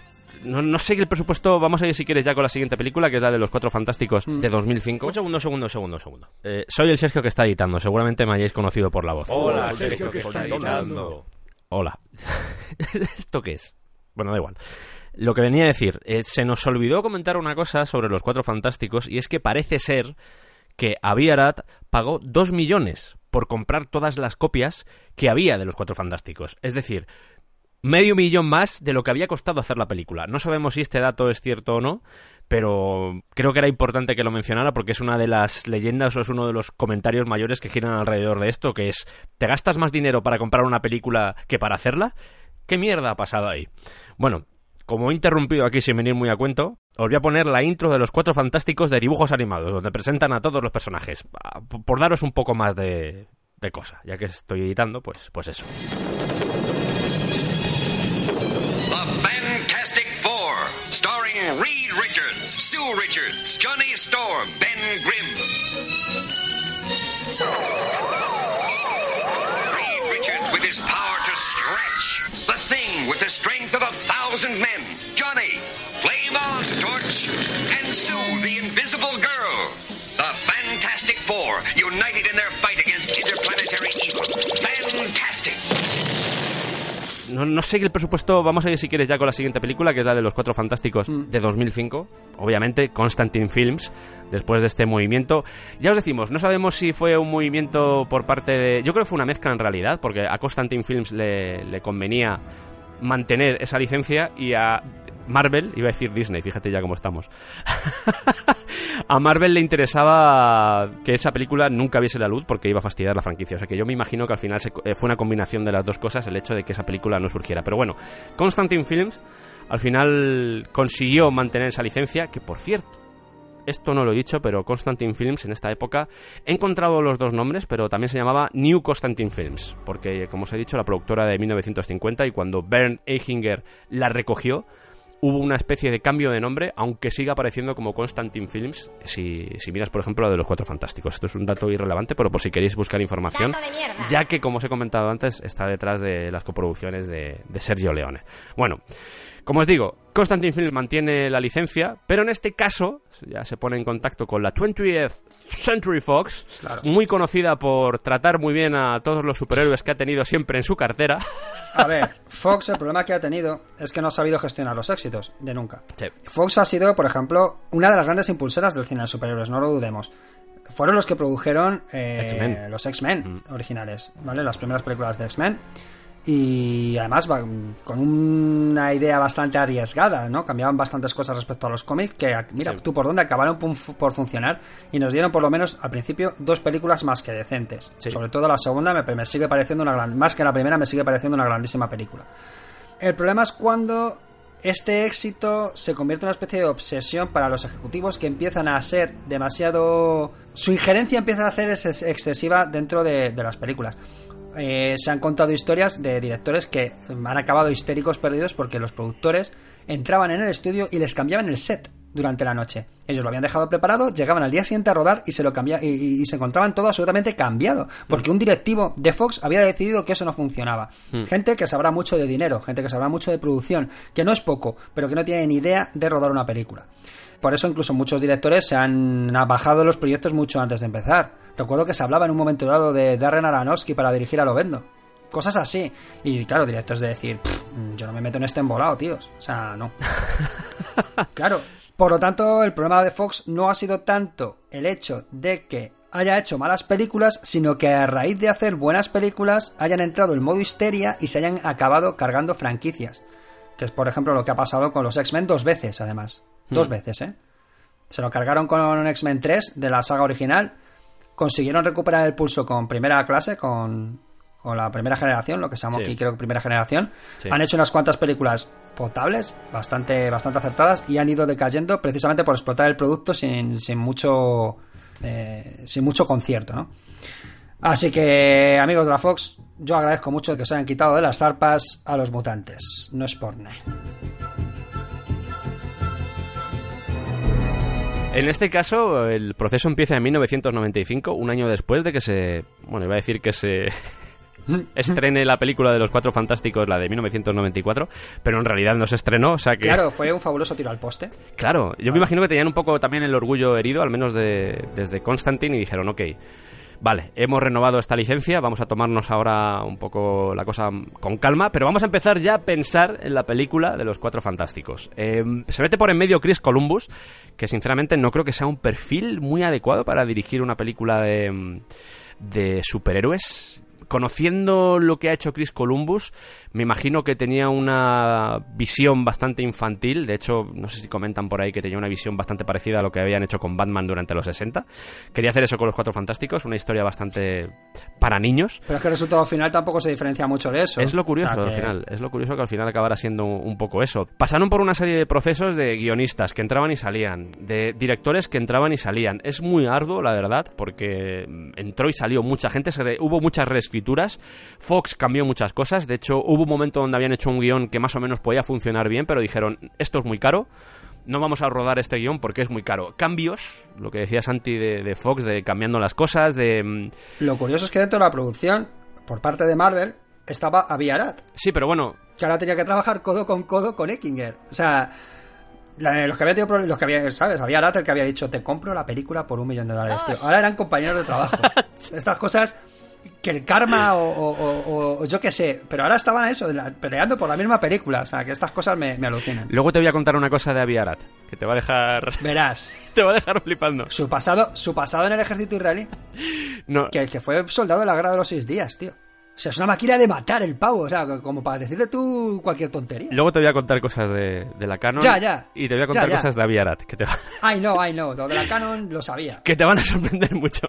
te van a sorprender mucho. Bueno, finalmente el director de esta producción fue Tim Story. Firmó para dirigirla en el 2004, insistimos, la película de los Cuatro Fantásticos, la anterior se estrenó en 1994 y por supuesto había una renovación de 10 años más. Y este tío firmó para dirigir la película, fijaos todas las cosas que pasaron durante 10 años de directores y de guionistas para que lleguemos a abril de 2004, que es cuando firma Tim Story para hacer este film. Tim Story que no le gustan los robots y de momento lo dejo ahí. Ya veremos después por qué no le gustan los robots, pero, pero es bastante triste. En este caso estamos hablando de una película en la que aparece curiosamente Chris Evans haciendo de Antorcha Humana, que luego acabaría siendo el Capitán América. Y aparece, por ejemplo, Jessica Alba. En este momento estaba, estaba bastante en boga, era una actriz Claro. jovencilla, eh, estaba empezando y además era, era bastante atractiva en las casas, como y sigue siéndolo, ¿eh? Madre mía. Y aquí Qué se, mujer, a sus pies, señorita. y aquí se explota de forma un poco torticera. Ahí está el tema, que aquí se encargan de explicarnos en cada plano que sale que la chica está buena. Es como nos hemos dado cuenta, señores directores Sí. y productores, no hace falta que estéis todo el rato indicándonoslo. Tenemos ojos y sabemos percibirlo por nosotros mismos o mismas, ¿vale? Es como, ya basta, no me seáis tan obsesivos y extraños y, y siniestros. He leído que el momento ropa interior, por ejemplo, en el que sucede en el puente, no estaba dentro del guion original. ¿Ves? Cuando supieron Pues que era. Jessica Alba, lo metieron ahí. Lo cual es... A mí me parece, sinceramente, me parece muy horrible, pero, Sí, pero vaya. Es bastante triste. Luego, el de Red Richards hace un actor que yo soy incapaz de pronunciar el nombre. Inténtalo, Santi, que estas cosas me encantan. Johan Grufut. es galés. Ron. Liefeld. Es Johan Gru- Gru- Grufut. Joder, macho, es que el galés lo tengo muy olvidado. Sí. ¿vale? Bueno, y la cosa Michael Chiklis, que era que me gusta también mucho Michael Chiklis. Sí, Chiklis, Chiklis. Que era de todas las cosas que ha habido en, en la historia de los Cuatro Fantásticos, que tampoco han sido muchas. De hecho, la última es de CGI. La de la última película es CGI. Aquí todavía era un actor el que estaba dentro de toda esa maraña de látex de 27 kilos. Ahí es nada. Pues es el favorito de Stan Lee. Lo cual tampoco quiere decir mucho. Tampoco es- decir mucho. Michael Chiklis era lector de cómics y le gustaba la cosa. Quiero decir que eso al menos es bueno. Sí, sabía, sabía dónde se metía. Sí. Y de Doctor Doom, en este caso tenemos a Julian McMahon, otro nombre que me flipa porque parece el típico policía de McMahon, entrega tu placa, ¿sabes? Ese rollo. Pero Julian McMahon quizás sea en ese momento también uno de los más conocidos junto con Jessica Alba porque también venía de la tele. Sí. Venía de ser Cole, uno de los personajes recurrentes de Embrujadas, de Mm. Charmed, una Cierto. serie que tuvo sus fans. Cierto. ¿vale? Y luego, si no recuerdo mal, este pavo salía también en Nick Tube, una serie que en su momento también estuvo tuvo bastante éxito. Pero vamos, básicamente venía de la televisión y su carrera se ha desarrollado en la televisión, no en el cine, no se ha comido un torra. Y ya hablando un poco de la película, de lo que es el contenido, hay momentos, la verdad, bastante vergonzosos, no solo el de Jessica Alba, sino que hay momentos de guion que son... No sé, las relaciones humanas son bastante pobres, que es en lo que se basa al final los Cuatro Fantásticos. Porque sí, está todo el rato ese trasfondo de vamos a salvar a la humanidad ante todos los peligros que nos vienen de fuera, del espacio, pero en el fondo los Cuatro Fantásticos es una historia de una familia. Y no queda evidenciado en esta película. Y es algo tan básico que ya no estamos entrando ni siquiera en el debate de cine, cómic, cómic, cine, que está por delante, que podemos pillar. Es que en esta película no se Mm. muestra eso, no se muestra esa relación. No hay nada de respeto. Intentan explicar, por ejemplo, la relación entre Reed Richards y Sue Storm y no tiene sentido. O sea, los comportamientos no tienen ningún sentido. Pero ya no solo eso, es que posiblemente han escogido a los dos actores con peor química del planeta. No te crees en ningún momento que Jessica Alba se fije dos segundos en este fulano de tal. O sea, es Mm. que no, no, no te lo crees, no, no, no funciona en absoluto como pareja. Y, y evidentemente eso se refleja en pantalla, aparte de que ambos son actores bastante limitaditos, las cosas como son. Sí. Ninguno de los dos son de método ni va a ganar un Oscar. Salvo sorpresa, ¿eh? que luego la vida... A saber. Y bueno, por lo menos los efectos especiales tampoco es que sea una maravilla. Están bien, ¿eh? Pues no están mal. Están bien. Pero se nota que aquí ya no hablamos de un millón, hablamos de 90. ¿Vale? La producción total alcanzó alrededor de 90 millones de, de- de dólares. Por lo tanto, ya hablamos de un presupuesto bastante holgado para poder conseguir un resultado digno, por lo menos a nivel visual. Aunque luego la película sea súper estridente, excesivamente colorista, parece más de dibujo animado, que, que entiendo que a lo mejor muchas veces quieren llevar precisamente el colorido de los cómics a la pantalla, pero se puede hacer con mucho más estilo. Aquí hay muy poca, no sé, muy poco gusto a la hora de trasladar las viñetas a, a la pantalla. Y funcionó bien en taquilla, además. Sí, sí, sí. Funcionó tan bien en taquilla que dijeron, oye, ¿por qué no hacemos una secuela? ¡Y qué gran idea! Vale, pues la que tenemos aquí es una lógica aplastante que es cuanto más presupuesto, peor peli. ¿Vale? Porque la siguiente alcanzó la cifra de 130 millones de dólares de presupuesto. Dijeron, vale, hemos funcionado en taquilla, nos funciona la idea esta, vamos a meter más dinero para poder hacer una película de, pues eso, más visual, más, más bestia, todo más a lo grande, ¿no? Sí. Y como resultado tenemos Los Cuatro Fantásticos y Silver Surfer. De 2007. Madre mía, madre mía. Hablando de falta de respeto por los cómics, Silver Surfer es un personaje maravilloso. Igual, lleno de matices, un personaje con una tragedia casi griega a las espaldas. No sé, a mí es un personaje que siempre me ha gustado mucho. eh, desde que lo dibujaba John Bustema, vaya. eh. y aparte que es un personaje que se nota que Stan Lee, cuando quiere, es un gran escritor, fíjate. Cuando quiere, ¿eh? Precisamente yo creo que eh, Silver Surfer sea el personaje en el que más ha dejado de su faceta como escritor. Me atrevería a decir. Y es un personaje que además que él ha admitido muchas veces que es, su- que es casi su, fa- su favorito. O sea que Es que es un personaje muy reflexivo y eso ayuda mucho también Claro, a los escritores. ¿eh? claro, Porque tiene mucha reflexión claro. interna. Quiero decir, es- esa imagen de ese Silver Surfer en mitad del universo parado con la tabla y pensando Eso sobre es. sus cosas es un clásico dentro del cómic. Y a nivel gráfico también da mucho, mucho, mucho juego. Es un personaje que a mí, que ya te digo que me gusta muchísimo. Empieza casi como una coña, ¿no? Un surfero del espacio. O sea, Sí. ¿qué estamos hablando? Y sin embargo funciona como un tiro. Y igual es un personaje que, que, dependiendo del guionista, ha funcionado muy bien o ha sido auténtico desastre, porque no han sabido pillar muy bien lo que, lo que nos quiere contar. Pasa mucho con los personajes cósmicos, de todas formas. Sí. Con esos poderes, poderes inmensos que no sabes muy bien qué hacer, qué hacer con ellos. Mm. Y aquí, pues efectivamente lo que tenemos es un guionista que no entendió para nada qué nos están contando. Eh, tenemos una especie de T-1000 sobre una tabla Sí. que no acababa, de, no acababa de entender muy bien eh, ese rollo de, de- de acero líquido que nos habían puesto. Que es la que le da los poderes, la tabla, ¿eh? Claro, pero... Que tú te coges la tabla claro, y la lías. es que esa es otra. Bueno, en Es fin, que- ¿cómo acaba la película es de traca? Que también sale el Doctor Muerte, por cierto. Doctor Muerte mal. Sí, sí, sale por ahí. Pero vamos, el, el- el villano aquí es evidentemente Galactus, Sí. porque como todos sabemos el Silver Surfer es su heraldo, que otra cosa igual, cómo resolvemos lo de Galactus. Claro. Porque decías, por fin vamos a ver a ese dios come mundos capaz de destruir planetas enteros. Pues no, ¿Y qué vimos? un nubarrón. Una puta nube. Una nube cósmica de color morado.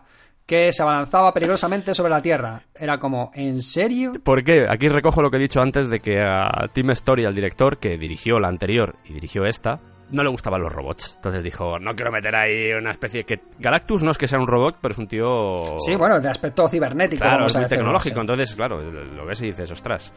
Y dijo, yo no quiero esa mierda. Y claro, es como. Eso, en, en cierto modo, muestra y demuestra que no eran conscientes del producto que tenían. Y lo peor de todo es que cuando te estás. eh, Es una cosa que me entristece a mí bastante, porque cuando te estás invirtiendo tanto dinero en hacer o en sacar un proyecto de este tipo adelante, que no haya nadie.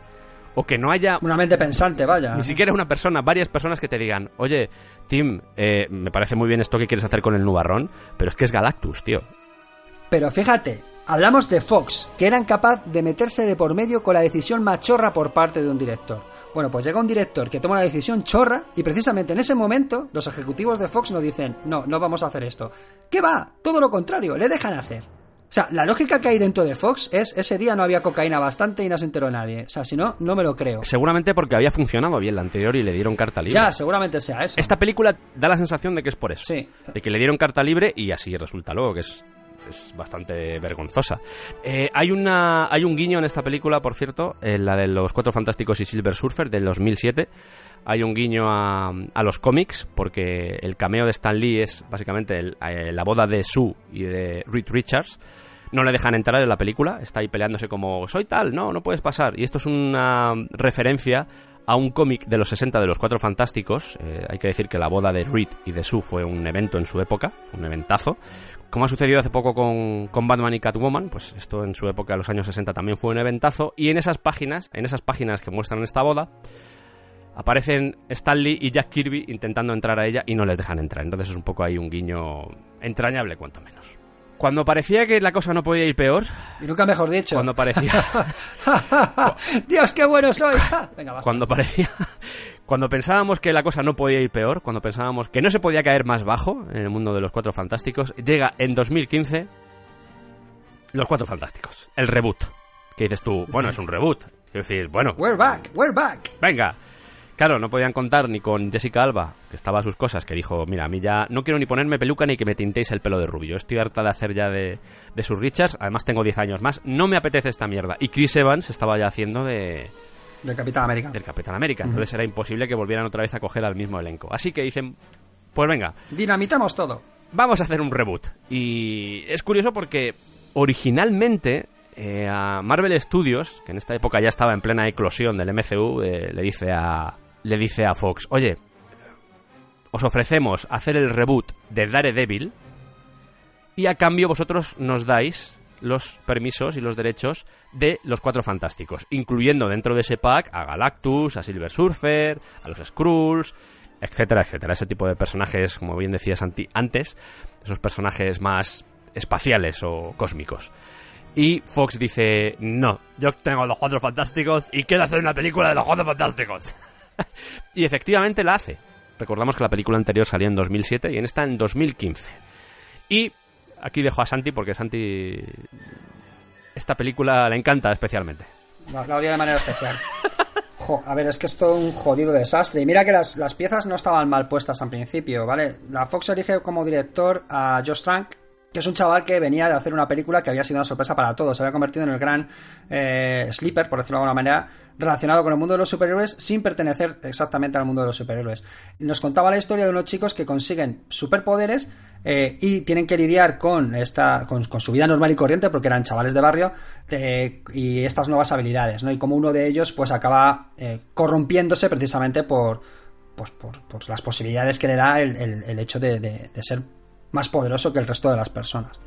¿Qué pasa? Que cuando se plantea la película de los Cuatro Fantásticos, creo que ignora completamente lo que son los Cuatro Fantásticos y eh, plantea una especie de eh, remake de la película que ya había hecho, porque lo que nos encontramos es básicamente lo mismo. Chronicle 2. Una Sí. historia de unos chavales que por una serie de circunstancias consiguen unos poderes y uno de ellos eh, se corrompe, se convierte en, en la némesis, por decirlo de alguna manera. Introdujo un montonazo de cambios respecto a los cómics. Hubo mucha polémica porque decidió que la antorcha, eh, la antorcha humana era, era negro. Eh, el, el actor que, que iba a interpretar era Michael B. Jordan. Al final eso fue lo de menos. Lo que fallaban era el resto de las, de las, de las relaciones entre los personajes. No entendíamos muy bien a esa Sue Storm que de repente era, era, era adoptada, eh, tenía un trasfondo muy extraño, estaba metido con calzador completamente para que precisamente pudiesen ser hermanos. eh, los personajes de Kate Mara y Michael B. Jordan era como muy forzado. Eh, teníamos actores que no sabían muy bien qué estaban haciendo ahí. Por ejemplo, Jamie Bell, que es un actor que es conocido por todos por haber hecho de Billy Elliot. Eh, hacía de la cosa. No, no, tampoco entendimos muy bien esa decisión de casting. No sé, el único que parecía que se cuadraba un poquito era lo diré, Miles Teller, que es el que hacía de, de Mr. Fantástico, y sí que daba un poco esa imagen de, genio um, despistadillo, erático y con muchos problemas eh, de, comunicación social. El caso es que, como digo, cambia mucho la historia porque ya no viajan al espacio, viajan a una especie de otra dimensión, donde realmente es donde consiguen sus poderes. Argumentalmente es una movida que se ha alimentado para la causa y que no tiene nada que ver con ninguna historia de los Cuatro Fantásticos. Por decir alguna conexión con el cómic, se podría parecer un poco a los Ultimate Fantastic Four de Mark Millar. Así, de lejos, pues algo podría acercarnos a eso, ¿no? Pero vamos, muy de lejos.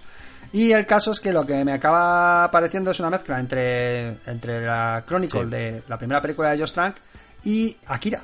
Llega un momento en el que el malo es Tetsuo, el Doctor Doom es Tetsuo y está utilizando esos poderes mm, pseudotelepáticos que además es eso, ¿qué poderes de...? Otra cosa, ¿nadie ha entendido jamás los poderes del Doctor Doom o qué?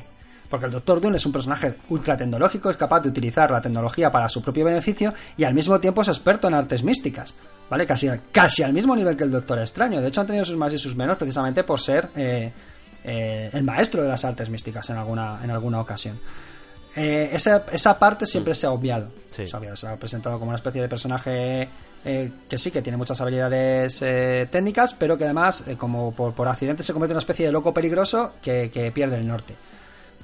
Siempre es, la, como digo, la, la parte más infantil del personaje. Aquí es que ni siquiera es un personaje.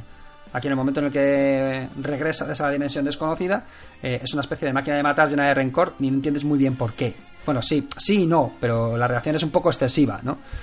Y eso, se convierte básicamente en Tetsuo, un ser lleno de odio, capaz de utilizar esos poderes extraños que se han inventado para la ocasión. Y es que hay escenas clavadas de Akira. Hay una escena en un pasillo en el que se carga a unos soldados que digo, joder, si es que esto es Tetsuo, o sea, es. Es- es, mm, que, vale que sea uno de tus referentes visuales, pero no sé.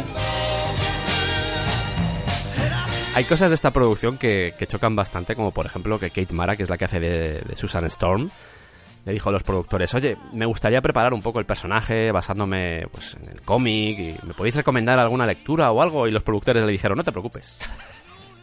Los productores y el mismo director le dijeron, no te preocupes, si esto está basado, pero pero no, no te hace falta leer nada, no, si no es necesario. No ¿Pero te- qué mierda? Antes hablábamos de Zack Snyder y cómo a veces coge a los personajes, les quita la esencia a esos personajes y le mete la suya.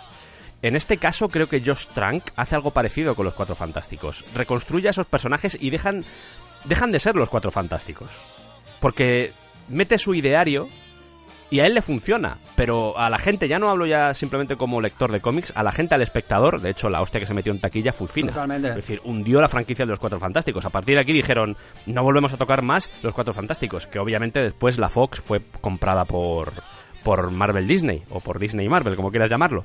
Pero en esta época dijeron, después de esto, nada, estamos hablando de una película que costó 122 millones más 33 millones en reshoots que tuvieron que hacer. O sea, estamos hablando de un presupuesto de 155 millones y recaudaron poco más de 56. O sea, a nivel de, de- Yo creo posiblemente que esto hizo que la Fox se hundiese y que por eso pudo comprar Marvel o Disney pudieron comprar la Fox. Pero si analizas todo el proceso de producción es bastante complicado porque Josh Trank, la figura de Josh Trank, además de que se peleaba con, con los productores porque quería actores y luego casi se acaba peleando con esos actores, además de que empezó a hacerle o a tratar muy mal a Kate Mara, que es la que hace de Susan Storm, como os decía antes, porque no la quería ahí, porque era la que había, había sido la elección de la Fox y él no quería a esa actriz ahí. Además de todos los problemas que hubo, cuentan incluso que tenía perros, eh, alquilaron una casa, los perros hicieron polvo la casa, tuvieron que pagar 100.000 dólares en daños. O sea, una serie de elementos, todo lo que rodeó a Josh Trank. Al final, este director en el que habían confiado para sacar este proyecto adelante, creo que plasmó demasiado de su visión del cine. Y cuando estamos hablando de superhéroes, o cuando estamos hablando, fíjate, de, de- ya no in- incluso de superhéroes o de personajes que vienen del cómic, sino incluso personajes que vienen de la novela, a veces cuando tú coges ese tipo de personajes que son tan icónicos, que vienen de la literatura, y le aplicas tu visión o tu prisma eh, de una forma tan clara o tu personalidad, tienes que tener mucho cuidado. Porque hay veces que, como por ejemplo en el caso del Sherlock Holmes de Guy Ritchie, a mí me funciona. Funciona muy bien. Porque es más respetuoso, es más respetuoso de lo que parece, ¿eh? Claro, Eso con es. la esencia, está respetando la esencia. A pesar de que está metiendo sus cosas, respeta esa esencia. Hay directores como por ejemplo Josh Trank, que aquí se evidencia y queda claro. O en el caso de Zack Snyder, que no respetan esa esencia. Yo creo que es la gran diferencia, porque está muy bien que un director aplique su personalidad a una producción, pero a veces queda, queda Lo raro. voy a decir. Ya ves que me obligas cuando pronuncias el nombre. O sea, a la gente que le gusta el universo de DC no le gusta DC. Le gusta Zack Snyder. Making enemies is good. Pero vamos, Josh Trank me cae bastante mal porque, claro, ya investigando para este programa te das cuenta que encima es un bully y es un subnor. Y me cae, me cae gordo. Es- Me alegro que se haya cargado su carrera, fíjate. Si tratas mal a la gente, te pasan estas cosas. Y para poner el broche final a esta sección dedicada a la maldición de los cuatro fantásticos, vamos a abrir un poco la puerta a la esperanza. Porque esperemos que las nuevas producciones que vienen de- por parte del MCU, de Marvel, la Marvel actual, eh, o de Disney, digo que podéis verlo de las dos formas, eh, esperamos que al menos reciban un trato mejor del que han recibido hasta ahora, porque son unos personajes que tienen un trasfondo maravilloso. Lo bueno que viene ahora es que tenemos una fase transitoria en Marvel que va a durar 2020-2021, en el que se van a intentar poner las piezas en el tablero después del pifostio que ha sido Endgame y reestructurar un poco el universo, ¿no? Se supone que a partir de 2022 entran nuevos personajes de la franquicia después de la compra de Fox. Eso quiere decir que entrarán los mutantes y entrarán los cuatro fantásticos.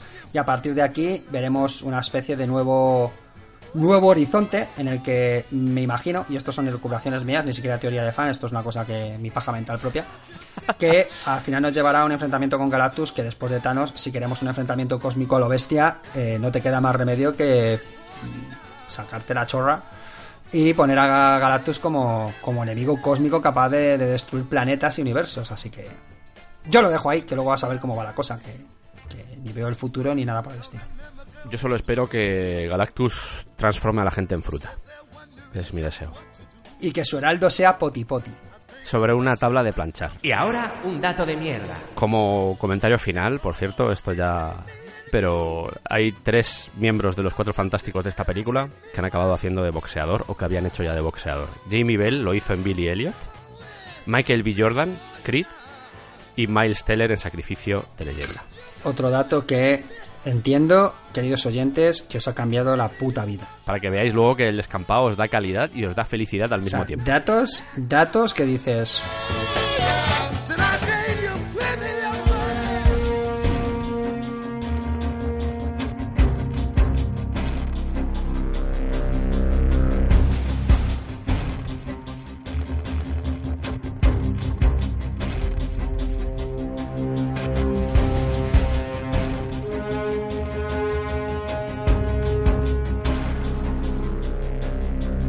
Y después de hablar de los cuatro fantásticos, esos personajes que dan lugar o que originan lo que hoy conocemos como el universo Marvel, vamos a remontarnos unos años atrás, en plena Segunda Guerra Mundial, y os vamos a contar la historia de otro personaje que también es muy importante, un personaje icónico en la historia de Marvel, que es el Capitán América, creado en 1941 por dos señores llamados Joe Simon y Jack Kirby. ¿Cómo no? Jack Kirby. Nada más y nada menos. Es que es eso, estamos a Jack Kirby, como que parece que su carrera empieza en Marvel con, en los años 60, pero es que Kirby ya tenía un bagaje atrás como, como autor de cómic impresionante. Había sido un innovador casi desde el comienzo.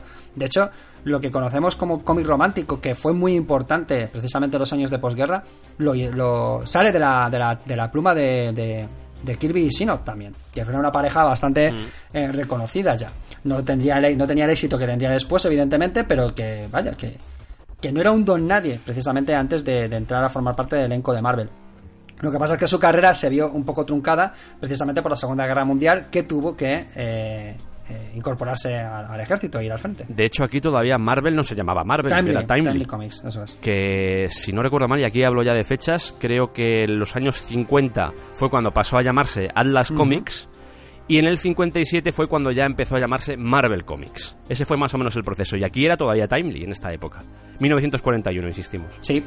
Y en Timely tenemos a un personaje que es el Capitán América, que efectivamente es el que llegaría después, eh, a lo- la- saltaría a los cómics Marvel, pero ya tenía una historia previa. Era un personaje básicamente que servía un poco como propaganda eh, durante la Segunda Guerra Mundial. Básicamente se enfrentaba a los males llegados de Europa, bla, bla, bla, bla, bla, bla.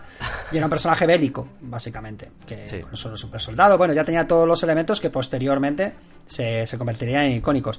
Lo que ocurre es que, como todos sabemos también, eh, en el periodo de entreguerras el personaje queda completamente congelado y son los Vengadores, eh, años después, los que le descongelan y le traen de nuevo a- a- al mundo. Ya ha cambiado y tal, pero él acepta su responsabilidad como Capitán América incluso en este nuevo mundo completamente desconocido para él y aquí en ese momento empieza el personaje que conocemos tal y como hoy nos ha llegado el que hemos visto en las películas etcétera Claro.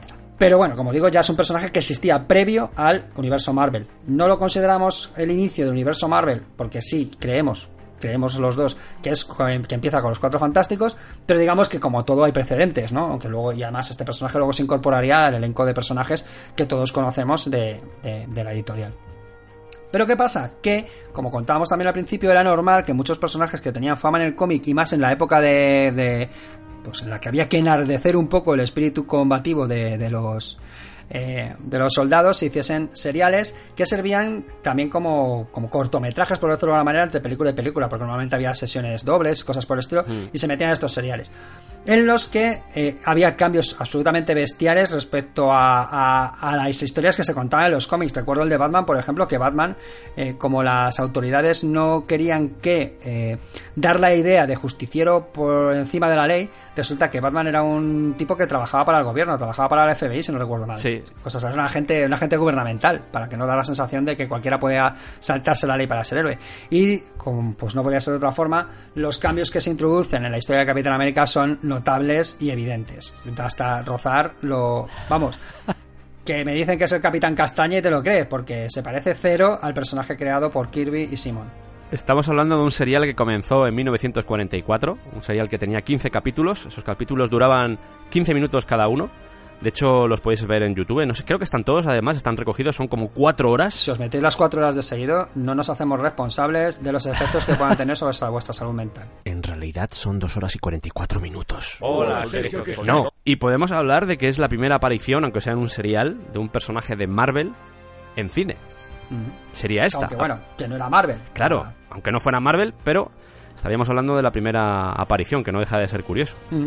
Había mucha cultura de seriales en esta época porque obviamente no había cultura televisiva y la mayoría de las series te tenían que ver en el cine, lo que bien decía Santi. Claro, y muchos eran personajes que venían de la radio. O sea, una de, los- de- Claro. una de las razones por las que el cómic también se convirtió en, en- en importante era porque trasladaba lo visual las historias que la gente escuchaba en la radio de los personajes pulp. Ya sea pues, el avispón verde, yo qué sé, un montonazo de, de personajes que han quedado para la cultura popular que luego encontramos acomodo en el cómic y luego en los seriales de, estrenados en el cine porque la televisión prácticamente todavía era un artículo de lujo, no todavía no había llegado a- a masivamente a los hogares. Y la historia, como bien decía Santi, la historia que crearon Joe Simon y Jack Kirby, pues a la productora que iba a llevar a cabo este serial, que era Republic Pictures, que Republic Pictures son los de Macbeth, la versión de Orson Welles, son los productores de esa película, Republic Pictures, pues no le gustaba mucho, así que se pusieron a inventar y dijeron, pues mira, Steve Rogers, ¿no? Bueno, pues Steve Rogers a partir de ahora se va a llamar Grant Garner. Muy bien. Menudo nombre de mierda, Steve Rogers. Grant Garner suena mucho más rotundo. ¿Qué es? Es un super soldado al que le han inyectado un suero y... Ah, eso no, quita, quita. Va a ser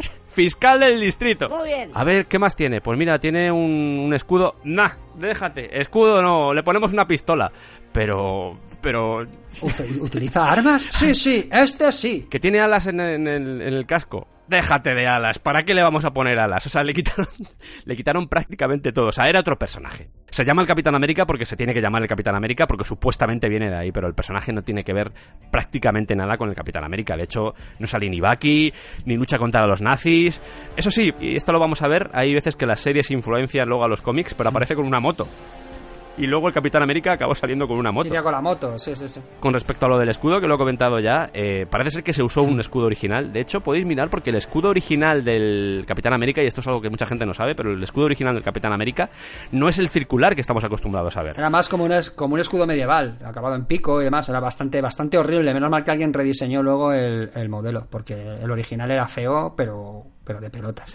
Y aunque se conserva ese elemento estadounidense, por denominarlo así en el personaje, se deja un poco de lado. El que hacía de Capitán América, insistimos, entre comillas, porque no es el Capitán América, era Dick Parcell, que desgraciadamente murió poco después de rodar este serial. Además era un, era un experto en artes marciales, o sea que era un tío que estaba preparado para hacer este tipo de, de producciones. La producción más cara de República hasta la fecha, por cierto. Eso deja un poco, o deja entrever que se lo estaban tomando en serio, pero entre comillas. ¿sabes? Aunque parezca mentira, era la más cara. Imaginaos las más baratas. Claro, pero esto era algo que solía hacer Republic. Republic eh, se destacaba porque cada vez que venía una historia que, de este tipo, que venía del cómic, de la literatura, como bien decía Santi, de la radio, pues Republic decía, vale, no me gusta esto, lo tacho, lo tacho, lo tacho. De hecho, Timely, cuando se enteró de lo que estaba haciendo con el personaje, dijo, oye, que... ¿Qué es esto? Que, que no tiene nada que ver con lo que os pasamos. Y, ¡Pero qué mierda! y la excusa que puso Republic fue... Mm, Oye, es que las páginas en las que nos pasasteis de- del cómic no venía explicado nada. Estas son las conclusiones que sacamos nosotros. ¿Y Timely cómo? Pero- perdón, no, eh, Oye, como excusa hay que reconocer Sí, sí, que sí. es cojonuda. O sea, te dejas sin argumentos. En plan, ah, pues es que el origen del personaje no me lo mandasteis. Me lo he inventado. Ya está. como no venía nada de que era un soldado, pues nosotros supusimos, no, no- y lo de la pistola, porque oye, pues queda bien, ¿no? Es una peli- no, es- queda bien una pistola, hay que meter, es- pues, joder, tiene que ¿Qué defenderse. va a matar a los malos? ¿Con abrazos? Claro, lanzando un escudo, van a- ¿qué leche va con un escudo? Se le ocurre a esa. También le dijo, "Mm, no, no podéis seguir adelante con la producción. Y entonces Republic dijo, es que ya hemos empezado. no podemos ir atrás. Así que además nos da igual lo que penséis. Os vamos a ser sinceros, os hemos comprado la licencia, estamos hablando de los años 40, no funcionaba como ahora, en esa época era todo como, venga, fiesta. Y dijeron, mira, os hemos comprado el nombre, ¿os vale así? Bueno, pero es que la gente se va a pensar que es un serial sobre el Capitán América, me da igual. Parece ser, y hay diferentes posturas alrededor de este elemento de hacer una serie que no tiene nada que ver con el Capitán América. Se habla de reciclaje de guiones. Había una serie anterior también hecha por Republic, que era la del misterioso Doctor Satán, que particularmente eh, yo podría tener un grupo de música que se llamase así, Misterioso Doctor Satán, porque me parece un nombre maravilloso, ¿sabes? De hecho, es que esta serie era en realidad una sustitución del- de Superman, de una serie que querían hacer de Superman desde Republic, pero DC no le dio los permisos y dijeron, bueno, pues nos inventamos esto y, y ya Y está. a tirar. No era la primera vez, de hecho, que había adaptado República a superhéroes, de hecho estaban detrás de, de la serie del Capitán Marvel. Ya os hablamos de la historia del Capitán Marvel, es una historia muy complicada, el Capitán Marvel eh, ha dado muchas vueltas, eh, que acaban desembocando incluso en Miracle Man, quiero decir, es toda una locura el Capitán Marvel, entonces si queréis eh, saber más de eso, creo que lo hablamos, no recuerdo ahora, creo que fue en... Cuando hablamos la historia oculta del cómic, ese programa que hicimos con Javier Marquina, en el que os contamos todo el recorrido que tuvo el Capitán Marvel, porque empieza más o menos por estas fechas, pero luego se vuelve la cosa muy loca, es uno de esos personajes que siempre ha estado ahí. Esta es una versión que es la de que viene del misterioso Doctor Satán, donde había un, un enmascarado que se llamaba Cabeza de Cobre, que también mola mucho. Quiero decir, aquí es lo que comentaba antes de lo de las copias Ascan, que era como, venga, lo que se nos ocurra, venga, saca ahí, saca ahí. Bueno, pues Cabeza de Cobre era el- uno de los ¡Qué personajes. malo!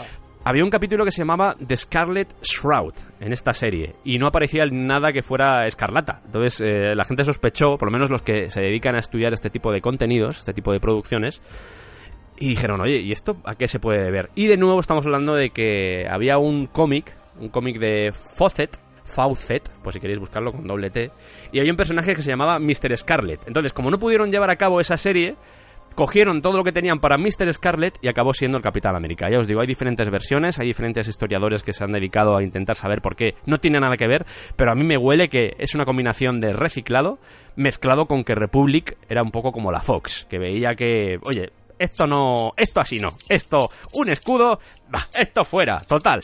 Quien quiera ver esto, que lea el cómic. que es un poco, es un poco postura de, señor mayor. Debutó el 5 de febrero de 1944, que el 5 de febrero posiblemente es la fecha del año, la mejor fecha del año posible, es una maravilla de fecha. Y es curioso porque el Capitán América tenía muy poco de vida en ese momento. Quiero decir, estamos viendo que se empezó a hacer una serie cuando el Capitán América tenía muy poco, llevaba como dos, tres años de, de existencia. O sea que era, era bastante, bastante curioso. Y para que os deis cuenta del éxito que tuvo, se volvió a reestrenar en 1953 el serial. Porque vieron que había funcionado bastante bien y porque me imagino que estaban viendo también que el Capitán América había funcionado bien en los cómics y dijeron, oye, vamos a aprovechar un poco el tirón. Aunque hay que decir también que después de la Segunda Guerra Mundial, muchos de estos personajes que nacieron con un concepto propagandístico se vinieron un poco abajo. ¿eh? Hay un montón, de hecho, en, en Superhéroes de Mierda también con Javier Marquina hablamos de, de, esos personajes y había muchos de ellos eh, pues el tío Sam, por ejemplo. Había muchos personajes que habían nacido con ese espíritu propagandístico que luego, claro, dices, esto no pega por ningún lado. ¿Dónde vamos a meter este tipo de personajes? Esto sería el serial de 1944. Está en YouTube, por si queréis verlo. Por si tenéis ánimo. Con tramas magníficas, tramas magníficas. ¿Contamos un poco de qué va? Cuenta un poco, sobre, sí, la trama de... Sí, vale. es que me gusta mucho. Vale, es que, es que es maravilloso. Bueno, pues resulta que hay una serie de asesinatos, ¿de acuerdo? Que, eh, eh, en los que se implica el mismísimo presidente de los Estados Unidos. Eh, el presidente de los Estados Unidos, para parar con estos asesinatos, decide crear un campeón, ¿vale? Entrenar un campeón para, pues, para, acabar con el crimen. El propio presidente de los Estados Unidos. Entonces, eh, entrena a esta señora, Grant Garner, que como decía Sergio es fiscal del distrito, y se convierte en el Capitán Americano, un superhéroe con identidad secreta y demás. Total, que poco a poco descubren que al final el asesino es un tal Dr. Clinton, ¿vale? Vaya. Eh, y una serie de catastróficos eh, sucesos lleva a que este Dr. Clinton active un aparato llamado, por favor, oh, el vibrador dinámico. Y eh, la acción de este vibrador dinámico, es que no puedo decirlo, así que me entré un poco la risita, eh, hace que se convierta en un personaje mucho más siniestro llamado el Escarabajo, que desde ese momento se convierte en la gran némesis del Capitán América. Y los siguientes episodios serán efectivamente la lucha constante entre este Escarabajo con el Capitán América que pues además las motivaciones del escarabajo no son mucho muy muy claras. Quiero destruir cosas. es que soy malvado y tengo que hacer cosas del mal. Mm, vale vale escarabajo lo que tú me digas. Destruye venga. Sí y eso es básicamente de lo que va el serial. Los enfrentamientos entre el escarabajo la gran némesis constante en todos los episodios y el señor Grant Garner convertido en un héroe eh, a base de duro entrenamiento. Nada de eso de super soldado aquí drogas no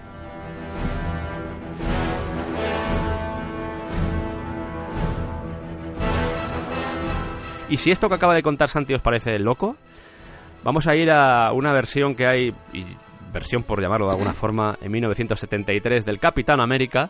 Es una película turca.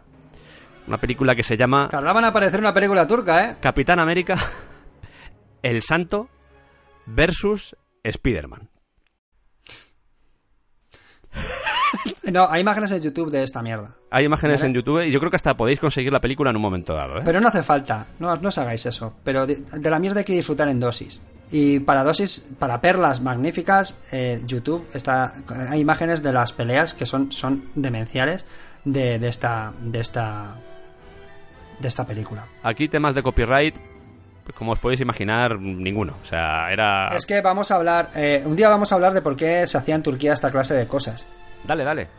Resulta que en Turquía llega un momento en el que se prohíben las películas extranjeras, literalmente prohibidas. Uh -huh. ¿Qué pasa? Que la gente quiere ver pues lo que hacen los yankees y lo que hacen los europeos. Lo que hacen es directamente producir sus propias versiones de los éxitos externos. ¿Quién va a pedirles eh, derecho de autor? Si eso es, ¿Qué vas a pedirme a mí, payaso? Si esto es producción interna. Pues era un país mucho más eh, cerrado sobre sí mismo de lo, que, de lo que es hoy en día, que ya es. El caso es que produjeron todas estas maravillosas eh, idas de olla como la, pues el ET turco, la guerra de las galaxias turca, todo, todo, todo lo que acaba en, lo que sea turco, pues se hizo por esa razón, ¿vale? Porque querían eh, hacer sus, las, sus, propias versiones dentro de los de sus eh, parámetros, vaya, de sus parámetros de, de ficción y por eso hacían esta clase de mierda, digo, de películas. Que hablando de películas chusteras, al final del programa os hablaremos de la versión de Los Vengadores de los años 70, ¿vale? Así os lo, os lo dejo ahí como... Vale, vamos a hacer eso. No vamos a comentar mucho más de esta porque ver a, No ver a Spider-Man vestido con el traje verde y rosa en vez de rojo y azul es, es una experiencia Y que... pegándose, pegándose con el santo. Sí, Spider-Man es malo en esta película, es, es malvado, de hecho tortura a la gente, bueno, lo- lo- si queréis verlo lo veis, tampoco Claro. vamos a Y obligaros. es que el santo, el santo era un luchador de lucha libre mexicano, de estos que van con máscara y demás. Bueno, el Capitán América indescriptible también, pero bueno, ya, ya si eso ya lo veis vosotros. Ya sí eso. Además de eso, se hicieron dos, dos producciones, dos TV movies en 1979, dos telefilmes.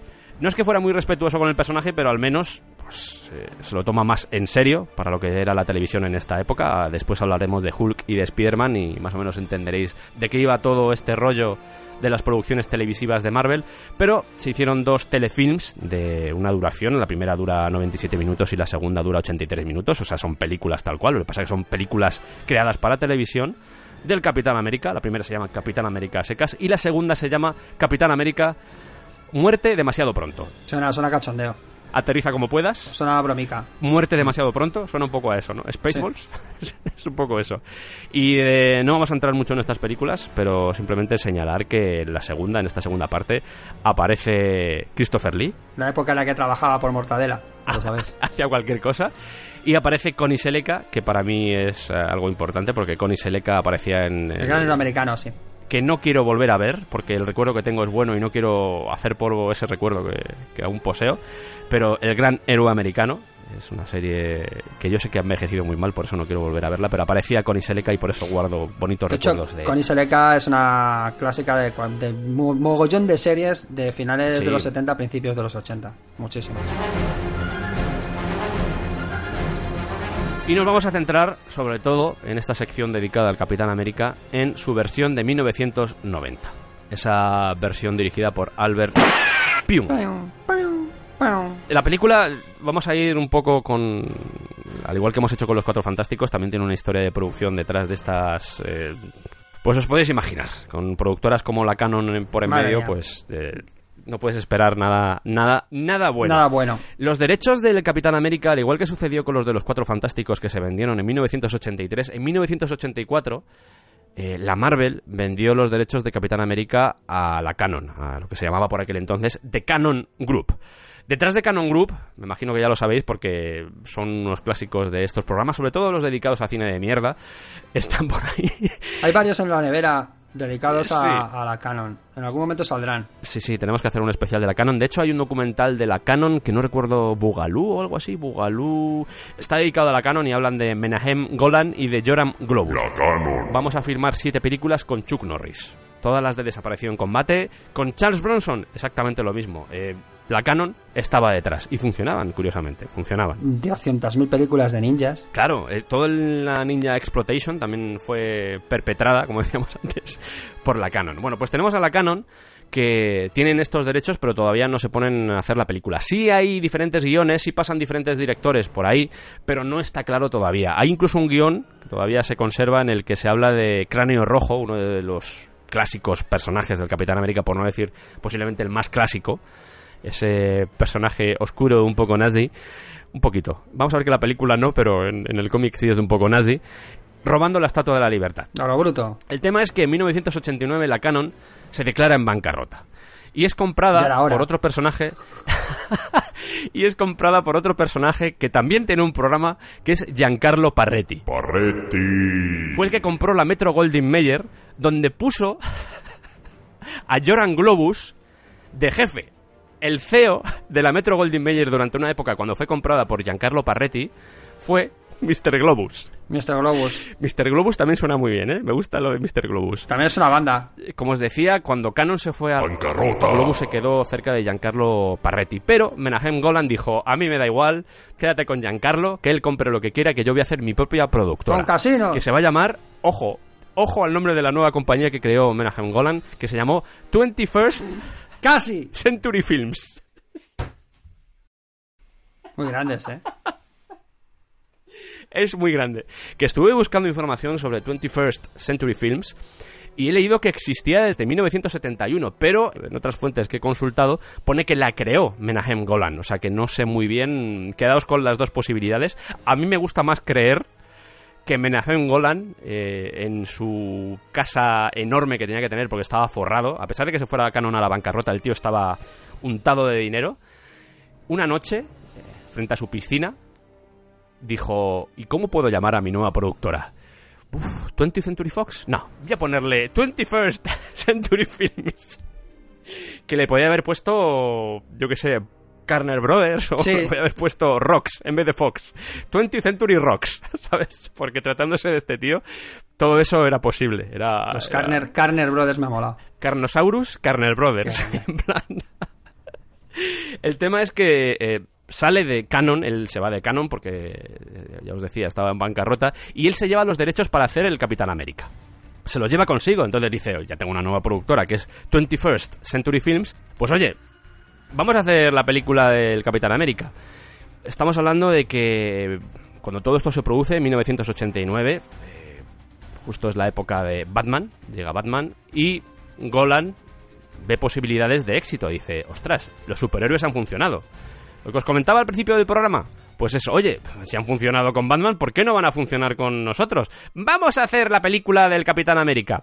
Se reúne con, con Stan Lee. ¿Cuánto daño hizo Batman en el fondo, eh? Sí, sí, sí, sí. Es Porque, lo que ostras. comentaba precisamente al principio del programa, que reavivaba la esperanza en este tipo de productoras que en realidad no estaban pensando en el producto, sino simplemente en el éxito, porque era una especie de... Pasta. Era una especie de exploitation encubierto. Era decir, vamos a hacer un exploitation de superhéroes, pero puedes hacer un exploitation de Conan porque poner a un tío con taparrabos es relativamente barato. Pero hacer los superpoderes de toda esta gente no es barato. Y ahí es donde se encontraba con la realidad de este tipo de productoras que intentaban sacar esto adelante. Este Menahem Golan se reúne con Stan Lee eh, y con algunos productores adicionales y les dice, oye, mm, ha funcionado bien la peli de Tim Burton, ¿qué os parece si hacemos una película del Capitán América? Y Stan Lee dijo, oye, pues yo me meto también. Total, seguramente esto va a salir de, de maravilla. De hecho, Stan Lee apoyó durante todo el proyecto a esta película. Cuando le preguntaban, oye, ¿se está haciendo una película de Capitán América? Él decía, "S- va a ser un peliculón, va a cambiar la percepción que tenemos de los superhéroes. Bueno, hacía de Stan Lee. Se le daba muy bien vender el material a Stan Lee. Y y sí es verdad, y se mete como asesor para hacer eh, este film. Para variar. Para variar, porque había pasta por en medio, como es normal. Le encargan el proyecto, como os he dicho antes, al director Albert Pyun, que por si no tenéis eh, ahora mismo localizado a Albert Pyun, es el director de Contacto Sangriento, es el director de Kickboxer 2 y es el director de Cyborg El Guerrero. Que no sé si habéis visto Cyborg El Guerrero con Jean-Claude Van Damme, Está el maravilloso. pero es esa película, ese tipo de película entrañable. Joder, es una mezcla entre Terminator y, y, y Mad Max. No sé, es una cosa, es maravillosa. De hecho, en Cyborg Dogs no era la primera película que hizo Angelina Jolie, si no recuerdo mal. Yo creo que sí. Lo estoy, estoy diciéndolo un poco así a lo bruto, pero juraría que, una, vamos, una adolescente prácticamente, Angelina Jolie, era la primera, la primera peli que hizo. Se empezó a rodar en 1989 y se completó en 1990. Aquí no había tanto agobio con el tema de los derechos y la sacaron adelante como pudieron. La historia es el Capitán América, pero tiene algunos cambios sustanciales. Cambiamos todo el concepto, por ejemplo, de cráneo rojo, ya no es el malvado nazi alemán. Es italiano. ¿vale? Aquí, aquí es italiano y es un niño que es producto del experimento super soldado que también le va, va a convertir a Steve Rogers en Capitán América. Sí. ¿Vale? Porque la doctora Baseli, que es la, la que crea la, El suero, sí. la, la fórmula, eh, pues se experimenta primero con un niño en la Italia, la Italia fascista, no es en la Alemania, ¿vale?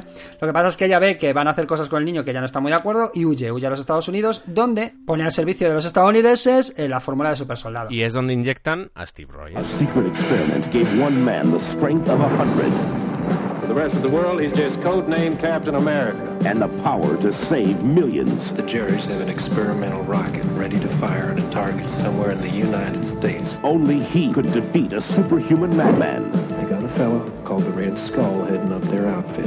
El tráiler te ha contado la película ya. O sea, ya te ha hablado del misil, ya te ha hablado que se queda atrapado en el hielo, te cuenta todo. But saving the world left him trapped in an icy grave Ahí está. until fate released him to finish a battle started decades ago. Yeah, he's still alive. Ya digo, así pues sobre la mesa, parece que no está muy lejos de lo que sí que se esperaba que fuese una adaptación al cómic, salvo pequeñas licencias como el cráneo rojo eh, italiano. Sí, cráneo rojo. Total, ese rollo. Eh, y le gusta el eurodisco y todas estas cosas. No, es broma. Cráneo rojo, por cierto, que no va todo el rato con el cráneo rojo porque a Albert Pugh no le gustaba mucho que estuviera todo el rato mostrando el cráneo rojo y hay momentos donde aparece como, como si fuera, como si se hubiese maquillado, se hubiese puesto una máscara de un ser humano. Entonces es muy raro porque el, el actor tiene que ponerse la máscara por encima de cráneo rojo, pero cuando hace de cráneo rojo maquillado, la cara es muy rara, ¿sabes? Sí. De hecho, utilizan el mismo recurso luego la del Capitán América moderna. El cráneo rojo no va siempre como cráneo rojo. De hecho, llega un momento en el que le descubre, ¿no? Le quita la máscara. Sí. Pues aquí pasa un poco lo mismo. Pero en cutre. Ojo que no hemos hablado de, de que tiene una novia y que claro, pasan 50 años y cuando regresa esa novia ya ha hecho su vida, está con un señor, ya, ostras, son- es verdad, ya es es verdad. mayor y han tenido una hija. Y hay un conato, hay un romance entre Capitán América y la hija de su novia o de su exnovia. Es muy siniestro, pero aquí Sí. recordemos que las nuevas del Capitán América También. tienen un conato de, de la sobrina, Sí. ¿vale? Que está Sí. a punto de cepillarse a la sobrina de, de su de su señora, de los años 40, vaya. Todo siniestro. Bueno, va, eso. La producción deja bastante que desear. Ahora vamos a ir con algunos de los elementos. Es la Canon, tampoco esperamos grandes cosas, pero no contaban con mucho presupuesto. Yo he encontrado dos datos. He encontrado un dato de 6 millones y otro de 10 millones, que la verdad es que es. Volvemos a lo de antes. Estamos hablando de que Los Cuatro Fantásticos se hizo cuatro años después. O sea que, ojo. Pero en este caso yo digo 6-10 millones. Se tuvieron que ir a Yugoslavia a filmarla porque en Estados Unidos no les daba el presupuesto. Y de hecho, el presupuesto estimado inicial se fue recortando poco a poco. Esto es como, oye, que tenéis 10 millones. Y cuando estás a mitad de producción te dicen, solo quedan dos. Pero si llevamos gastados dos, solo quedan dos. Así que. ¿Ves? Otra vez, la escena de Super López. Otra vez, otra vez la escena de Super López. Sí, sí, es que es. Aquí volvió a pasar otra vez lo mismo. ¿Cuál es el tema? Que acaban de hacer la película y Golan no está satisfecho con el final. Porque en el final original de la película, no el que luego es, sino el final original, Cráneo Rojo se suicidaba. Y Golan dice, eso no, no está bien, eso no, no puede suicidarse. Así que pone medio millón, no sé de dónde lo sacaría, igual de Roger Corman, no tengo ni idea de dónde lo sacó. y dice, oye, venga, vamos a rodar otra vez. Se van, parte del equipo, parte de los actores, se van de nuevo a Yugoslavia y filman otro final más de lo que le gustaba a Golan, que eran los tiros, era pues un poco de acción así un poco desmedida, eh, escudos volando, ese tipo de cosas. No os voy a revelar el final, que cambian. No, es, es demencial. Pero el final es muy loco, es muy loco. Esa buah, parte final, loco. esa parte final es loquísima, sobre todo porque una de las cosas peores de este film, vamos a ir sobre todo con ese tema, porque el, el metraje original era de 180 minutos, que esos 180 minutos habría que verlos, pero el montaje que hizo Pyung, Pyung era de 140 minutos y Golan le dijo... eh, Creo que te has pasado un poquito con la duración de esto, hay que recortar. Y le recortó a, a 100 minutos. ¿Cuál es el problema? Que el montaje al final, ya no hablo del montaje mm, a grosso modo, es decir, pasamos de 180 a 100, sino que el montaje de las imágenes a veces parece que está intentando, no sé, parece como que ha mamado mucho a, a Eisenstein e intenta y el montaje intenta hacer cosas de la escuela rusa. Porque porque ¡Ostras! dices ¡Ostras, porque dices no entiendo esto que ¿qué, qué haces o sea cortes súper bruscos mal ejecutados. Entonces uno no sabe si es porque se pusieron a picar tanto que ya se volvieron loquísimos y dijeron vale quiero explicar esto voy a hacerlo a través de poner un vaso y luego alguien mirando y después una explosión y que la gente piense ok había un vaso y ha explotado algo con cristal o sea ese tipo de, de- de- de montajes que hacían los rusos bueno pues en esta película a veces parece que quieren tirar por ahí y es, es complicado bueno se ven micrófonos eh, quiero decir ahí eh, no estamos hablando, bueno, las orejas del Capitán América que son falsas, si os fijáis muy bien, el- al actor que hacía de Capitán América, que por cierto es Matt Salinger, que es el hijo de J. de Salinger, Tó- tócate las narices. le molestaba llevar el. ni siquiera casco, es como un gorro. Le molestaba llevar las orejas por fuera, así que dijeron, oye, pues no te preocupes, que en vez de llevar las orejas por fuera, te vamos a poner unas postizas. Y hay imágenes donde da mucha vergüencita ver el- las orejas falsas y las orejas del actor metidas por dentro. O sea, es. es- es- da, mucha, da mucha vergüencita. Gracias, diseñador de vestuario, por Joder, ese momento. Por supuesto a Pyung. eh, todos estos rollos que estaba haciendo Golan no le gustaban y aquí se produce algo que era un clásico entre la relación eh, de Pyung con la Canon o Pyung con, en este caso, Menahem Golan, que era no me gusta lo que estás haciendo Golan y Golan lo que solía hacer con Pyung era despedirle siempre en la postproducción. siempre que llegaba la postproducción decía, Pium, ya está, ya, ya se resigne tu contrato. Y Pium decía, pero hay que postproducirla. Y decía, nah, déjate, déjate. O sea, no era la primera vez que se lo hacía y aquí También salió. se lo volvió a hacer. Eh, He dicho 100 minutos, que era la versión que supuestamente iba a llegar a los cines. Pero cuando los derechos se vendieron en Estados Unidos a Columbia TriStar, Columbia TriStar dijo, "Uf, 100 minutos, esto es muy largo, vamos a quitarle otro 10 minutos. es que me hace gracia porque es... Hemos pasado de 180 minutos a 90 minutos de duración. Es- que es menos de la mitad, es alucinante. y el pobre... eh, y el pobre Albert Pyun, claro, mirando en plan, pero ¿en serio? Eh, ¿Estáis haciendo esto? Hay que decir que él sacó una versión de 120 minutos, que no soluciona nada, la verdad, pero... O sea, era, era muy complicado que eso saliese por algún lado. Y es una película que yo recuerdo de haberla visto en la época. No voy a decir que me flipara porque era consciente de, de las carencias que tenía, pero me resultó entretenida y la he vuelto a ver y ostras, eh, ostras. Volvemos a lo de antes, es una película también muy infantil. Sí. Es muy de la época, es lo mismo que le pasa a la primera de los Cuatro Fantásticos, incluso al resto también, aunque tiene más medios, pero la primera de los Cuatro Fantásticos peca un poco de lo que peca el Capitán América, al menos esta versión, que es como, ostras, es demasiado humano el, el- bueno, y el escudo es de plástico, es que en serio es Cutre. es lo que comentábamos antes de lo de la dignidad, la dignidad en los personajes. Esto era lo que estábamos acostumbrados en los años 90 en superhéroes. Por eso cuando llegó, cuando vimos a Lobezno enseñando las garras, por lo menos para mí fue como, ostras, por fin lo han hecho, ¿sabes? Porque estábamos acostumbrados a este tipo de cine y ver al Capitán América y era muy chusquero, claro, porque tú decías, o sea, es que Claro, es- pero era chusquero, pero por la inoperancia, porque también tuvimos películas de superhéroes que eran más que decentes. Tuvimos un Batman, Sí, pero también Batman es otro tipo de superhéroe, fíjate. ya, pero también tuvimos, por ejemplo, Darkman, que además era una mezcla súper curiosa entre cine de terror, era una especie de, de fantasma de la ópera con, con concepto de superhéroes. Y ves que hay gente que se está tomando en serio su trabajo con un cariño, mm, a lo mejor en Batman ya no es cariño, pero por lo menos sí con una idea estética y visual que, que- que- que nos ofrece algo más. Aquí sigo diciendo que es que había productoras, tanto como Corman como con gente que había estado metida en la canon, que es que ya no veía el cine como lo puede ver un cineasta, con cierto aire artístico. No, es que la cosa es rodar deprisa, sacar el producto muy rápido y sacar el mayor rendimiento económico posible lo antes, lo, lo más pronto que se pueda. Entonces, claro, no lo sé, es que es, mm, lo que hablas de la dignidad y el respeto para el personaje, es que eso es secundario en esta clase de Y lo peor de todo, también para Marvel. Al menos en Europa se distribuyó directamente en vídeo. Esto llegó a los... De hecho, yo la vi en el videoclub. Claro, claro, claro, claro. Es que aquí en España no se estrenó. Y en Estados Unidos se estrenó en muy pocos cines. Ahí está. Y estuvo retenida dos años. O sea, esta película se hizo en 1990, pero se salió a la luz en 1992. Lo cual, lo cual es todavía más macha que en una época en la que el cine estaba sufriendo cambios bastante importantes en el Claro. dentro del cine comercial. Era una época de mucha experimentación con efectos especiales. Es que es el año de Terminator 2, 1992. Ahí está, y de repente tiene- cuando hablamos, eh, no sé si en alguna vez hemos, momento hablado- hemos hablado de Robocop 3, que le pasó exactamente lo mismo. Estuvo en un cajón mm, tres o cuatro años y cuando salió, la película ya de por sí había sido un baratillo de narices y encima habían salido Terminator 2 y Parque Jurásico. Evidentemente se estrenó en el cine y la gente se descojonaba, decir, ¿pero qué es esto? Nos, est- nos estáis tomando el pelo. Pues con estas pelis pasa exactamente lo mismo, que, que- que encima el hecho de haber permanecido dos, dos tres años en, en- en el dique seco, las pasa por encima como un bulldozer en una época que era muy complicada en ese sentido porque estaban en continuo cambio, que era la época en la que Light and Magic se estaba sacando la chorra, es decir, pff, la magia del cine, a lo bestia. Mm. Que jolín, que estas películas lo que tienen es el, el acortoplacismo y tú no puedes hacer una película eh, con esa idea, es para empezar. Que sí, evidentemente tienes que hacer números y sí, tienes evidentemente que poner límites a la producción. Pero es que esto es un cachondeo porque además es gente que era especialista en eso. El problema es en qué momento se te ocurre vender los derechos de tus personajes a gente que se dedica a esto, a hacer esta clase de películas.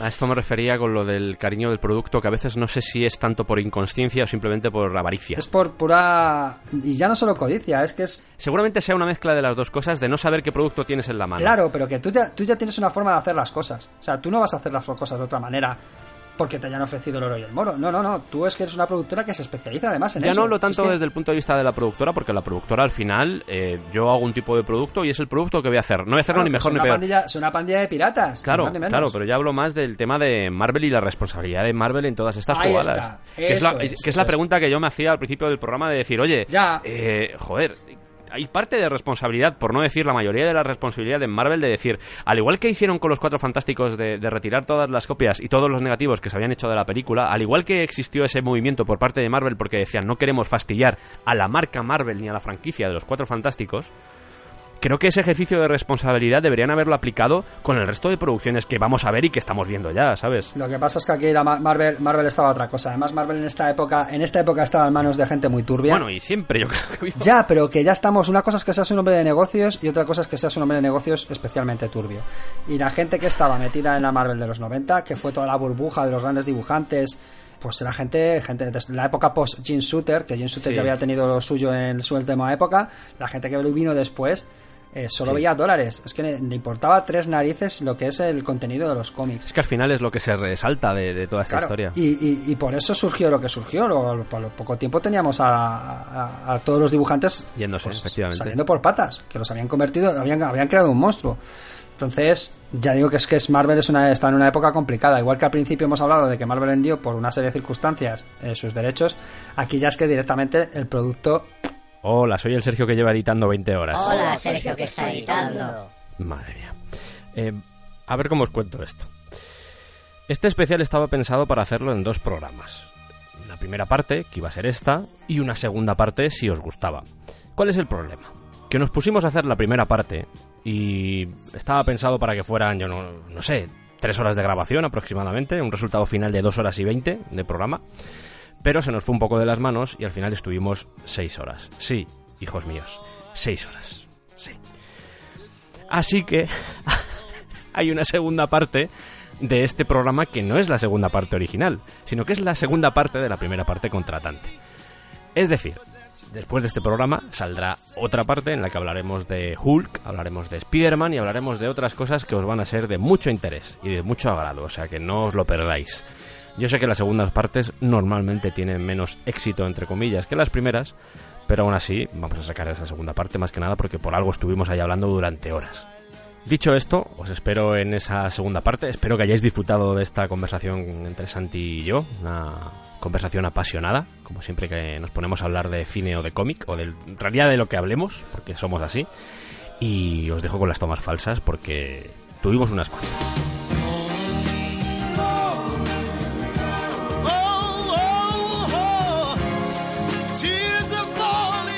A mí con Liefeld me pasa eso, que es, para mí es Liefeld, aunque sea Liefeld, Liefeld, pero es Liefeld. el Liefeld.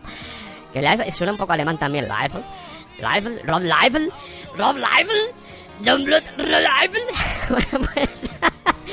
Estos son momentos, claro, estos momentos... Esto es el calor, chicos. Lo está ¿vale? presenciando Santi. Estos son Esto es el calor. Esto- así, esto hago yo los, así hago yo los programas del descampado solo, que me empiezo a soltar gilipolleces así y que al final se acaban quedando, pero claro, estoy viendo la cara de Santi como diciendo, Dios mío, ¿qué está pasando ahí? ¿Qué está pasando en esa casa? Ajá.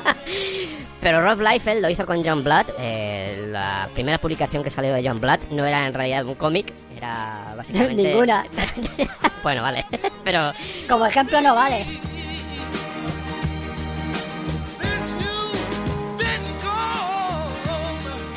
Y como si me fuese a dar una lipotimia, efectivamente es lo que me está pasando, ¿vale? No es un efecto que Sergio haya dicho, "Vale, vaya a ser gracioso y voy a apretar esta palanquita a ver qué pasa. No, soy yo que me estoy muriendo. Pero vamos, como siempre, encantado de sacrificarme por nuestros oyentes. Y se escucha bajito, sacadme de aquí, sacadme de aquí.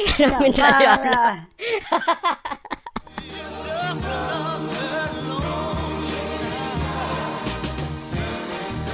¿Recomendamos ver Santi? Pues no lo sé. No, no, yo no, no te no recomiendo que... Hombre, si tenéis una tarde con colegas, ahora que en veranito pues las tardes son muy largas, son muy calurosas... Pero sin droga, ¿eh? Nada de drogas, chavales. Bueno, no, no, Nada, nada, venga, no, nada de drogas. Nada de drogas. No le falta No, la, la- la película ya es más dro- es bastante droga por sí, misma. Sí. Está, podemos seguir, no ha pasado nada. Santi le da a grabar, ¿no? Hostias, no. Hostias. Menos mal que te acabas de dar puta cuenta. Claro, como había dado grabar antes, hostias, hostias, hostias, qué cagada. Hubiese molado, hubiese molado mucho. Hostia, es que ha habido, ha habido tenido el sentido, estaba, el sentido arácnido estaba. Digo yo, hostia, no la ha dado, no la ha dado. Verás tú que estamos hablando una hora y le digo, Santi, peor, peor aún, al final, mándame las pistas y tú dices, Hostia, Sergio, no te lo vas a creer, pero, no le dado gracias.